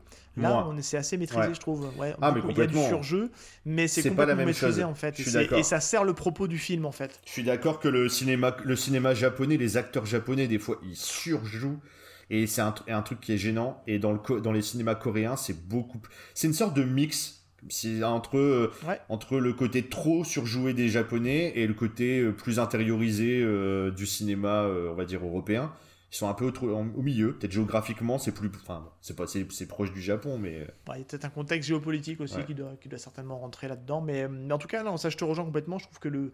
le l'acting est très très bon. Et c'est ce qui fait que ça, ça donne une puissance au, au, film. Et encore une fois, comme on le dit, hein, euh, c'est deux chemins différents, c'est deux narrations différentes, mais les deux sont à découvrir. On vous en parlerait pas ici. Hein. On, a, on a fait presque deux heures là sur, sur Old Boy, alors qu'on se disait on va, on va tenir, euh, on tiendra une petite heure, mais il y avait des choses à dire complètement. Et euh, les deux sont à voir pour deux raisons différentes et, on on peut pas les comparer. Alors les compare, on les met en parallèle parce que c'est une adaptation, on n'a pas le choix. Mais clairement, euh, ils ont tous les deux leurs forces et leurs faiblesses et ils sont tous les deux à découvrir, mais pas pour les mêmes raisons. C'est deux approches euh, de la, plus ou moins la même histoire avec des petites différences, mais finalement pas avec les mêmes thématiques. Pas, exactement. Il y a quelques, il y a des thématiques, il y a des thématiques qui se regroupent mais moi, je trouve que euh, le manga, plus, on va dire pour, pour résumer ou pour faire une généralité, le, film, pour moi, parle de vengeance. Le manga parle de. le manga est. en thème, comment dire. il est plus je, Comment on pourrait trouver deux termes euh, J'essaie de.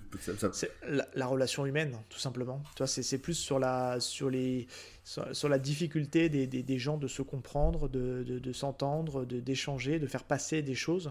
C'est quelque chose, c'est vachement basé sur la relation humaine entre, entre deux personnes qui ne se sont pas compris et qui, ça se trouve. La communication. Ouais, c'est hyper, c'est sur du psy, c'est très psychologie. Hein. c'est euh, basé sur la psychologie des personnages et et là où, euh, là où on est sur un pur film de c'est vengeance, c'est un, euh, un, revenge des, des, vrais remords. C'est un, revenge, movie. Hein. On aurait pu mettre, euh, on aurait pu mettre un, un, petit Chuck Norris à la place ou ou un Clint Eastwood. Non, un Charles, Charles Bronson, je voulais dire, pas Clint. Pardon. Un revenge movie qui, pour le coup, a, si tu veux, un a une vraie force des deux côtés, tu vois. Dans le film, tu as l'autre qui veut se venger parce que euh, bah, il a poussé sa, sa sœur à se suicider, c'est présenté comme ça au début. L'autre, le personnage principal veut se venger parce qu'il a été mis là et que sa femme entre-temps a été assassinée, donc il veut trouver le responsable qui l'a mis là. Alors que il y a un plus gros déséquilibre en fait dans, euh, dans le manga où le, où le personnage de Gojo veut simplement avoir des réponses, mm. quoi. Et plus en fait, plus on avance en fait dans le manga, l'enfermement lui a été bénéfique tu vois ce que je veux dire dans le dans le dans, le manga, en fait l'enfermement même s'il l'a subi en fait on se rend compte qu'avec du recul c'est dit à des moments dans le manga ça lui a été bénéfique ça lui a évité de partir en cacahuète parce que en fait on fait même un parallèle pendant un moment donné à un personnage avec qui il cohabite je sais pas si tu te souviens de ce passage là où c'est un mec c'est un addict des jeux mhm. Et il, il, se dit heureusement que j'ai été enfermé à un moment donné parce que j'aurais pu finir comme lui. Ouais. Et j'aurais pu finir comme lui parce qu'il a besoin de trouver un boulot à un moment donné. Il y a, ce côté aussi là qu'on n'a pas parlé, mais on pourra en parler pendant des heures. Hein. Mais l'enfermement a été vraiment bénéfique pour, euh, pour le personnage principal. Ça permet de se recentrer, de se réaligner. Et après, bah, il sort pour obtenir des réponses. Là où, comme tu dis, c'est vraiment axé vengeance dans le film de, de Park Chan-wook. Et après, encore une fois, il faut vraiment le disposer. C'est deux contextes différents. Il y a d'un côté, c'est un film euh, japonais, enfin c'est un, un, manga japonais, écrit par des japonais, avec tout le folklore japonais, la culture japonaise. Et d'un autre côté, même si c'est proche, on a, euh, c'est coréen, c'est euh, voilà tout, et puis c'est la patte d'un réalisateur qui n'a pas la même hmm. approche, et, et c'est pour ça que c'est compliqué de dire, il y en a un qui me... Non, les deux, sont, les deux sont différents. Si vous, aimez, si vous aimez le côté enquête, le côté thriller, le côté euh, euh, vraiment euh, presque ouais, du, du, de l'enquête, du, du, jeu du chat à la souris, le manga va plus vous plaire. Parce que le, par contre, le côté enquête, il est pas si important que ça dans le film, je trouve. Il y a ah, presque même pas du tout. Ça va très vite, ça va très vite, et c'est pas le propos. C'est pas le propos du film, c'est pas l'objectif du film. Euh, alors que euh, le, manga déroule une enquête et il y a ce côté où tu as vraiment envie de savoir la suite. En fait, le, manga, on pourrait aussi dire que le manga, tu le lis, t'es pris, c'est tellement bien fait, c'est prenant, t'as envie de tout le temps savoir la suite, comme un, vrai thriller euh, policier. Le, film, c'est pas du tout cette impression, c'est pas, ce, pas du tout la même la même démarche psychologique, t'es plus, es, plus euh, en mode euh, qu'est-ce que je suis en train de regarder? Ouais, puis le, en fait, le montage du film, il est pour beaucoup. T'es hypnotisé. C'est un montage. hypnotisé. Ouais, mais c'est à la fois hypnotisé, mais c'est un montage aussi très nerveux. Tu vois, c'est très nerveux dans le montage. Je prends juste un exemple très bête, tout simple au niveau du début, où euh, tu as, la, la, différence de traitement entre la scène où il recherche le fameux restaurant c'est amené de manière très brutale, tu vois, c'est, on te l'amène pas de manière douce, c'est très limite, c'est que t'es bim. Euh, ah tiens, en fait, on faut qu'on retrouve les, les fameux, euh, les fameux, enfin moi j'appelle ça des... Euh, les gyoza. Les gyoza, ouais, merci. Et, et c'est un montage très dynamique, très alterné, très cuté, où finalement il goûte les trucs et puis tu sais, ça ça arrive, c'est de manière très. Alors que dans le, alors que dans le manga, pour le coup, ça prend son Oui. temps. Non, t'as le côté, euh, Limite, c'est de la. Il y a le côté, pour le coup, très tranche Ouais, de vie très, d'un d'un mec et sa meuf qui, qui, qui se baladent dans les rues de Tokyo pour aller goûter les restaurants, pour Ouais. aller goûter les trucs. Il fait ça en fait, et ça se passe, je crois, quasiment sur une soirée. euh, où il finit par être gueudé à la fin. Elle, elle a plus faim, elle veut plus manger. Et ils font vraiment ça, c'est limite une balade entre amoureux. Ils testent les restos et puis Non, euh, mais pour en arriver à savoir. euh, et c'est c'est clairement, c'est vraiment de. T'as vraiment le côté enquête. euh, alors, je vais exagérer, mais tranquille à la Derrick. euh, tu vois, non mais Oh, non mais douce. Tu vois, ça va tout doucement, machin. Et, et de l'autre côté, t'as l'upercute où c'est pas l'enquête, c'est le fait que tu sois euh, fasciné par ce que tu vois, par le, le rythme, par le. Il y a un côté aussi euh, très On s'endort pas, hein, Ouais. parce, que, parce que pour le coup d'Eric, euh, on s'endort. Non, non, on s'endort pas. hein. Mais t'as le, t'as le côté aussi, il y a un côté qu'il a apporté par John Wook, c'est le côté onirique aussi. Moi, je trouve qu'il y, a il y a beaucoup de poésie dans le film qu'on n'a pas dans le. il y a, Ah si. je trouve qu'il y a. Enfin, moi, j'ai pas trouvé de poésie vraiment, pas de côté onirique dans le manga. Et euh, et il y a des trucs euh, un peu, euh, même des fois, euh, des visions d'horreur qu'on a dans le, dans le film avec les, avec les fourmis, là, au début, quand les fourmis sortent de son bras et qu'il devient complètement fou. Ah oui, ça c'est une force du film, ouais, pour le coup. ouais. Et- Le côté, le euh, côté complètement euh, paran- pas paranoïa, mais ouais, le côté très psychologique, euh, terreur Ouais, psychologique le- est très fort dans le. Et pour t'as, ça, et t'as ouais. moins ça dans, le- dans le manga. Donc du coup, c'est vrai que le, le manga est un plaisir euh, de... Moi, je trouve que c'est un, pla- un plaisir de thriller pur, d'enquête, euh, de suivre un peu l'évolution de l'histoire et ce qui va se passer. Le film... Le... C'est un bon complément. euh, tu vois, si on, si on peut faire juste comme ça, ça nous permettra de conclure là-dessus, puis de faire du à moitié un, un truc un peu en mode en mode Rocco, un peu les trucs similaires. Moi, le manga, pour, pour, pour, pour moi, c'est un, c'est un bon complément à l'œuvre du Urasawa. Parce qu'il y a beaucoup de similitudes dans l'écriture. Euh, après, Urasawa, pour moi, reste quand même au-dessus. Mais c'est un. Si vous aimez Urasawa, vous aimerez All Boy, je pense. Sans me tromper. Ouais. Si- je sais pas si tu me rejoins là-dessus. Si, si. Si, si, carrément. Non, mais c'est, euh, je, suis, je suis entièrement d'accord là-dessus. Et euh, bah, si je vais faire une autre re- une reco en comparaison avec le film, du coup, eh ben, je vous conseillerais Mademoiselle, du, du même par Sean Wook, qui est euh, son meilleur film pour moi depuis All Boy, et qui est aussi un peu sur de la thématique euh, pareil, avec des, des, des scènes in- inoubliables. euh, Une, enfin, c'est, c'est. C'est un film de malade. Je sais pas si tu l'as vu, euh, Mademoiselle, mais c'est extra. Non, je l'ai pas Ah vu. bah alors là, J'ai du retard, je je te conseille, euh, je te conseille de sauter sur Mademoiselle. C'est un peu bizarre cette phrase du coup, de sauter sur Mademoiselle. Ouais, Euh, Sorti du contexte, je, oui. je te conseille vraiment de voilà de, de voir ce film et on est aussi sur de la thématique de vengeance et comme souvent chez Park Chan Wook, il avait un peu perdu ça, je trouve dans certains un, un moment il s'est un peu perdu.